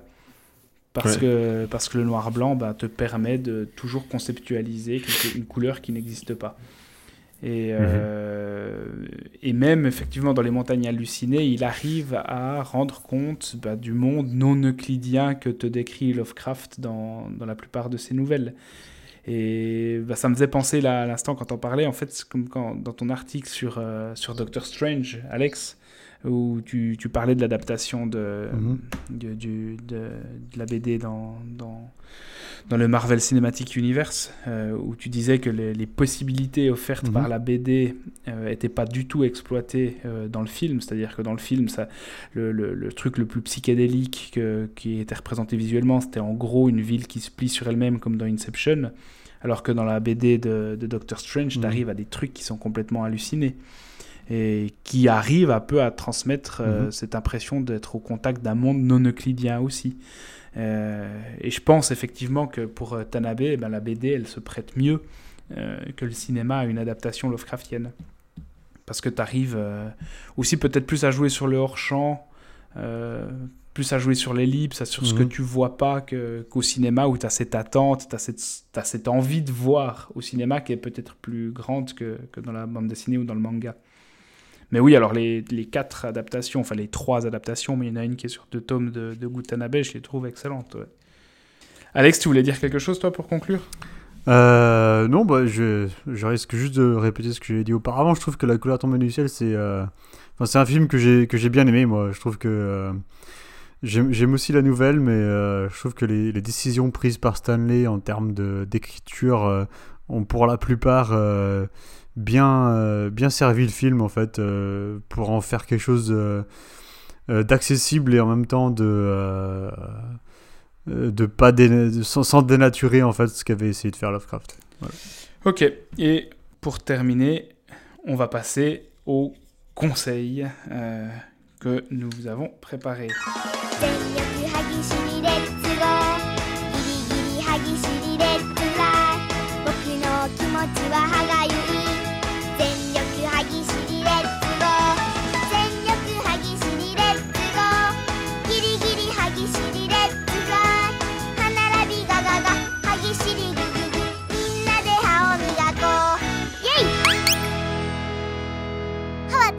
Alors, Alex, quel est ton conseil? Euh, alors, mon, mon conseil, c'est pas vraiment euh, quelque chose de... qui vient de sortir, même pas du tout. C'est plutôt un, livre que j'ai découvert euh, récemment et qui, je pense, vaut le détour pour, pour tous les amateurs de cinéma d'horreur. Ça s'appelle. Alors, c'est un livre en anglais, mais si vous lisez l'anglais, ça vaut vraiment le détour. Ça s'appelle Nightmare USA The Untold Story of Exploitation Independence. Écrit par Stephen Thrower. Donc, c'est un. C'est un immense euh, tome, enfin immense, c'est plus de 500 pages euh, consacrées au cinéma euh, d'horreur indépendant, cinéma d'exploitation indépendant américain en fait, des années euh, 50 aux années 80-90. Euh, et c'est une bible absolument formidable sur plein plein plein de films super obscurs, mais aussi plein de films très connus des... euh, des, des, des, des, amateurs euh, fous furieux de, d'exploitation. Quoi. Donc il y a des trucs comme euh, Messiah of Evil. euh, J'avais écrit un article sur, euh, sur Film Exposure. Il y a, il y a des trucs comme The Last House on Dead End Street. Euh, c'est vraiment. Euh, c'est vraiment un film qui a beaucoup fait parler de lui à l'époque, qui fait encore parler de lui euh, chez les amateurs d'exploitation américaine où euh, t'as les trucs. c'est vraiment tourné à la vidéo chez le réalisateur, mais en même temps il y a des trucs dégueulasses et voilà des trucs qui n'avaient pas été faits avant quoi dans, le cinéma d'exploitation. Ça parle de Maniac, ça parle de Pigs, ça parle de Démonoïdes, de Crazies. Euh, voilà, ça, parle d'une flopée de films en fait qui sont sortis euh, pendant ces quelques décennies euh, Post-âge euh, d'or, aux États-Unis. Ouais, et des films sur lesquels on ne sait pas en fait forcément beaucoup de choses. quand on cherche sur internet, il y a- y, assez peu de. Il y a assez peu de sources en fait. Et donc là, Thrower, il, va chercher, il va chercher les acteurs, il va chercher les réalisateurs, les scénaristes et tout ça.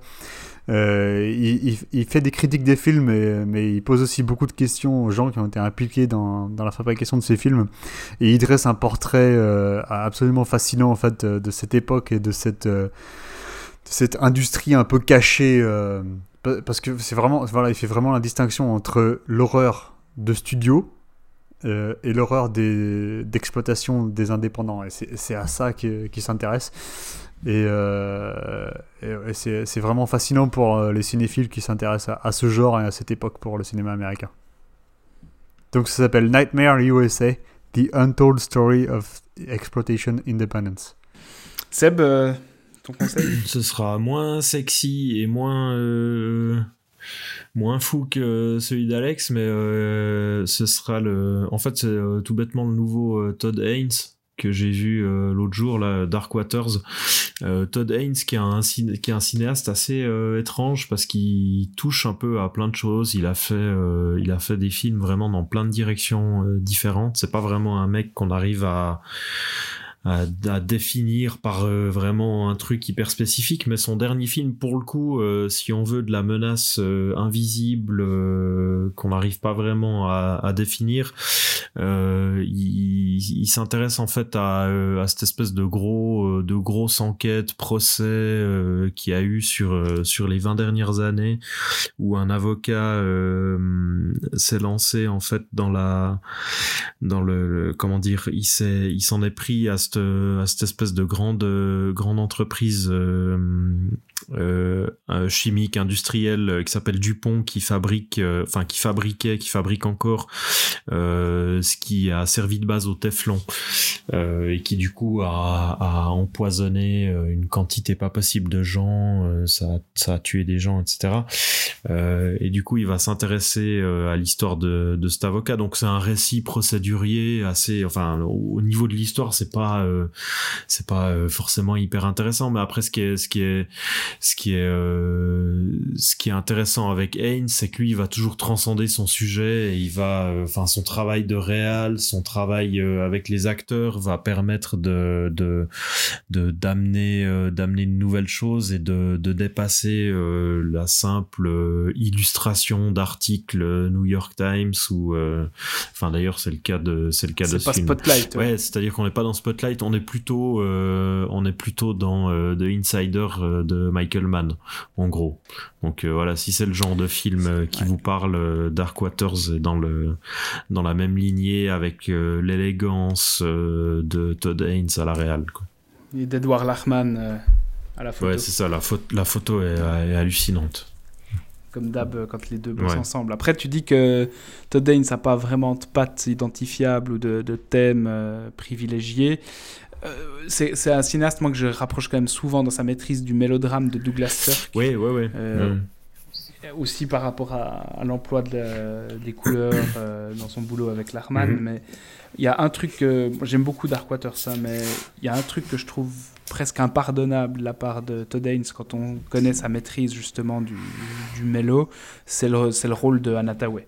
Ouais, alors euh, je, bon là je me suis abstenu de commencer à faire de la, de la critique ah ouais, ouais, et tout, c'est juste pour recommander le film. Mais pour le coup, s'il y a un, effectivement là, euh, s'il y a un personnage qui me pose problème dans le film, c'est le sien. Enfin, au-delà du et personnage, ce qui est complètement incompréhensible quand tu sais ce que Todd Haynes a réussi à faire dans, dans le genre du mélo familial. Euh, où là tu vois ça, puis tu te dis, mais. Mais effectivement, ça m'a beaucoup fait penser au Michael Mann aussi. Euh, du coup, bah, c'était en salle et il n'y a pas longtemps. Ouais, et ça... Mais maintenant, comme toutes les salles sont fermées. Euh... Ouais, puis ça, ça arrive tantôt, euh, tantôt en Blu-ray ouais. et DVD, là, ouais. normalement. Ouais. Exact. Et moi, je vais être très court. Mon conseil, c'est le numéro hors série de Rokirama, écrit par Rafik Djoumi sur la trilogie Matrix où en gros Jumi reprend l'essentiel de son texte qu'il avait publié sur le site Matrix Happening, il le complète et ça fait environ 160 pages dans lesquelles euh, il livre tout simplement une leçon d'interprétation et d'analyse euh, de films et de commentaires de films en reprenant film par film, symbole par symbole, euh, le, le, les, les, trois films de la trilogie Matrix et en nous montrant que que non seulement on a pu avoir tort si on, a considéré les, films 2 et 3 euh, Reloaded et Révolution comme des trahisons du premier opus, mais aussi il nous démontre que toutes les clés d'interprétation et de compréhension étaient déjà servies de manière explicite dans le, premier film, et que si on s'était arrêté à, une lecture littérale des, des noms, des, des, noms des personnages ou des symboles qui sont présentés dans, dans, le premier Matrix, on aurait déjà pu comprendre en fait dans quel délire bachelardien pouvaient aller les Wachowski. Et il nous révèle de manière très complexe et à la fois très simple toute, toute la portée symbolique de Matrix. Enfin, c'est une leçon d'interprétation et d'analyse de film. C'est disponible en kiosque ou, ou sur internet euh, en commande, mais c'est vraiment excellent à lire et ça donne envie de revoir les trois Matrix euh, tout de suite. Je crois que vous aviez lu, vous, le, le site Matrix Happening euh, en son temps. J'avais lu le site ouais. à l'époque. Ouais. Mais ça vaut, ça vaut vraiment la peine parce que c'est d'une clarté, d'une précision qui est redoutable. Voilà, donc c'était Exposed épisode 7, consacré à l'horreur Lovecraftienne. Euh, merci de nous avoir écoutés jusqu'ici. Vous pouvez toujours nous retrouver sur le site filmexposure.ch et on revient bientôt dans un autre épisode pour parler d'une autre horreur invisible mais un peu différente de ce qu'on a traité aujourd'hui. Ça devrait normalement bientôt arriver et ça sera dans l'air du temps. En attendant, on vous souhaite une bonne suite de confinement à rattraper tous les films que vous n'avez pas pu voir euh, les années précédentes. Profitez bien, prenez soin de vous et à bientôt. Ciao. Ciao. Salut.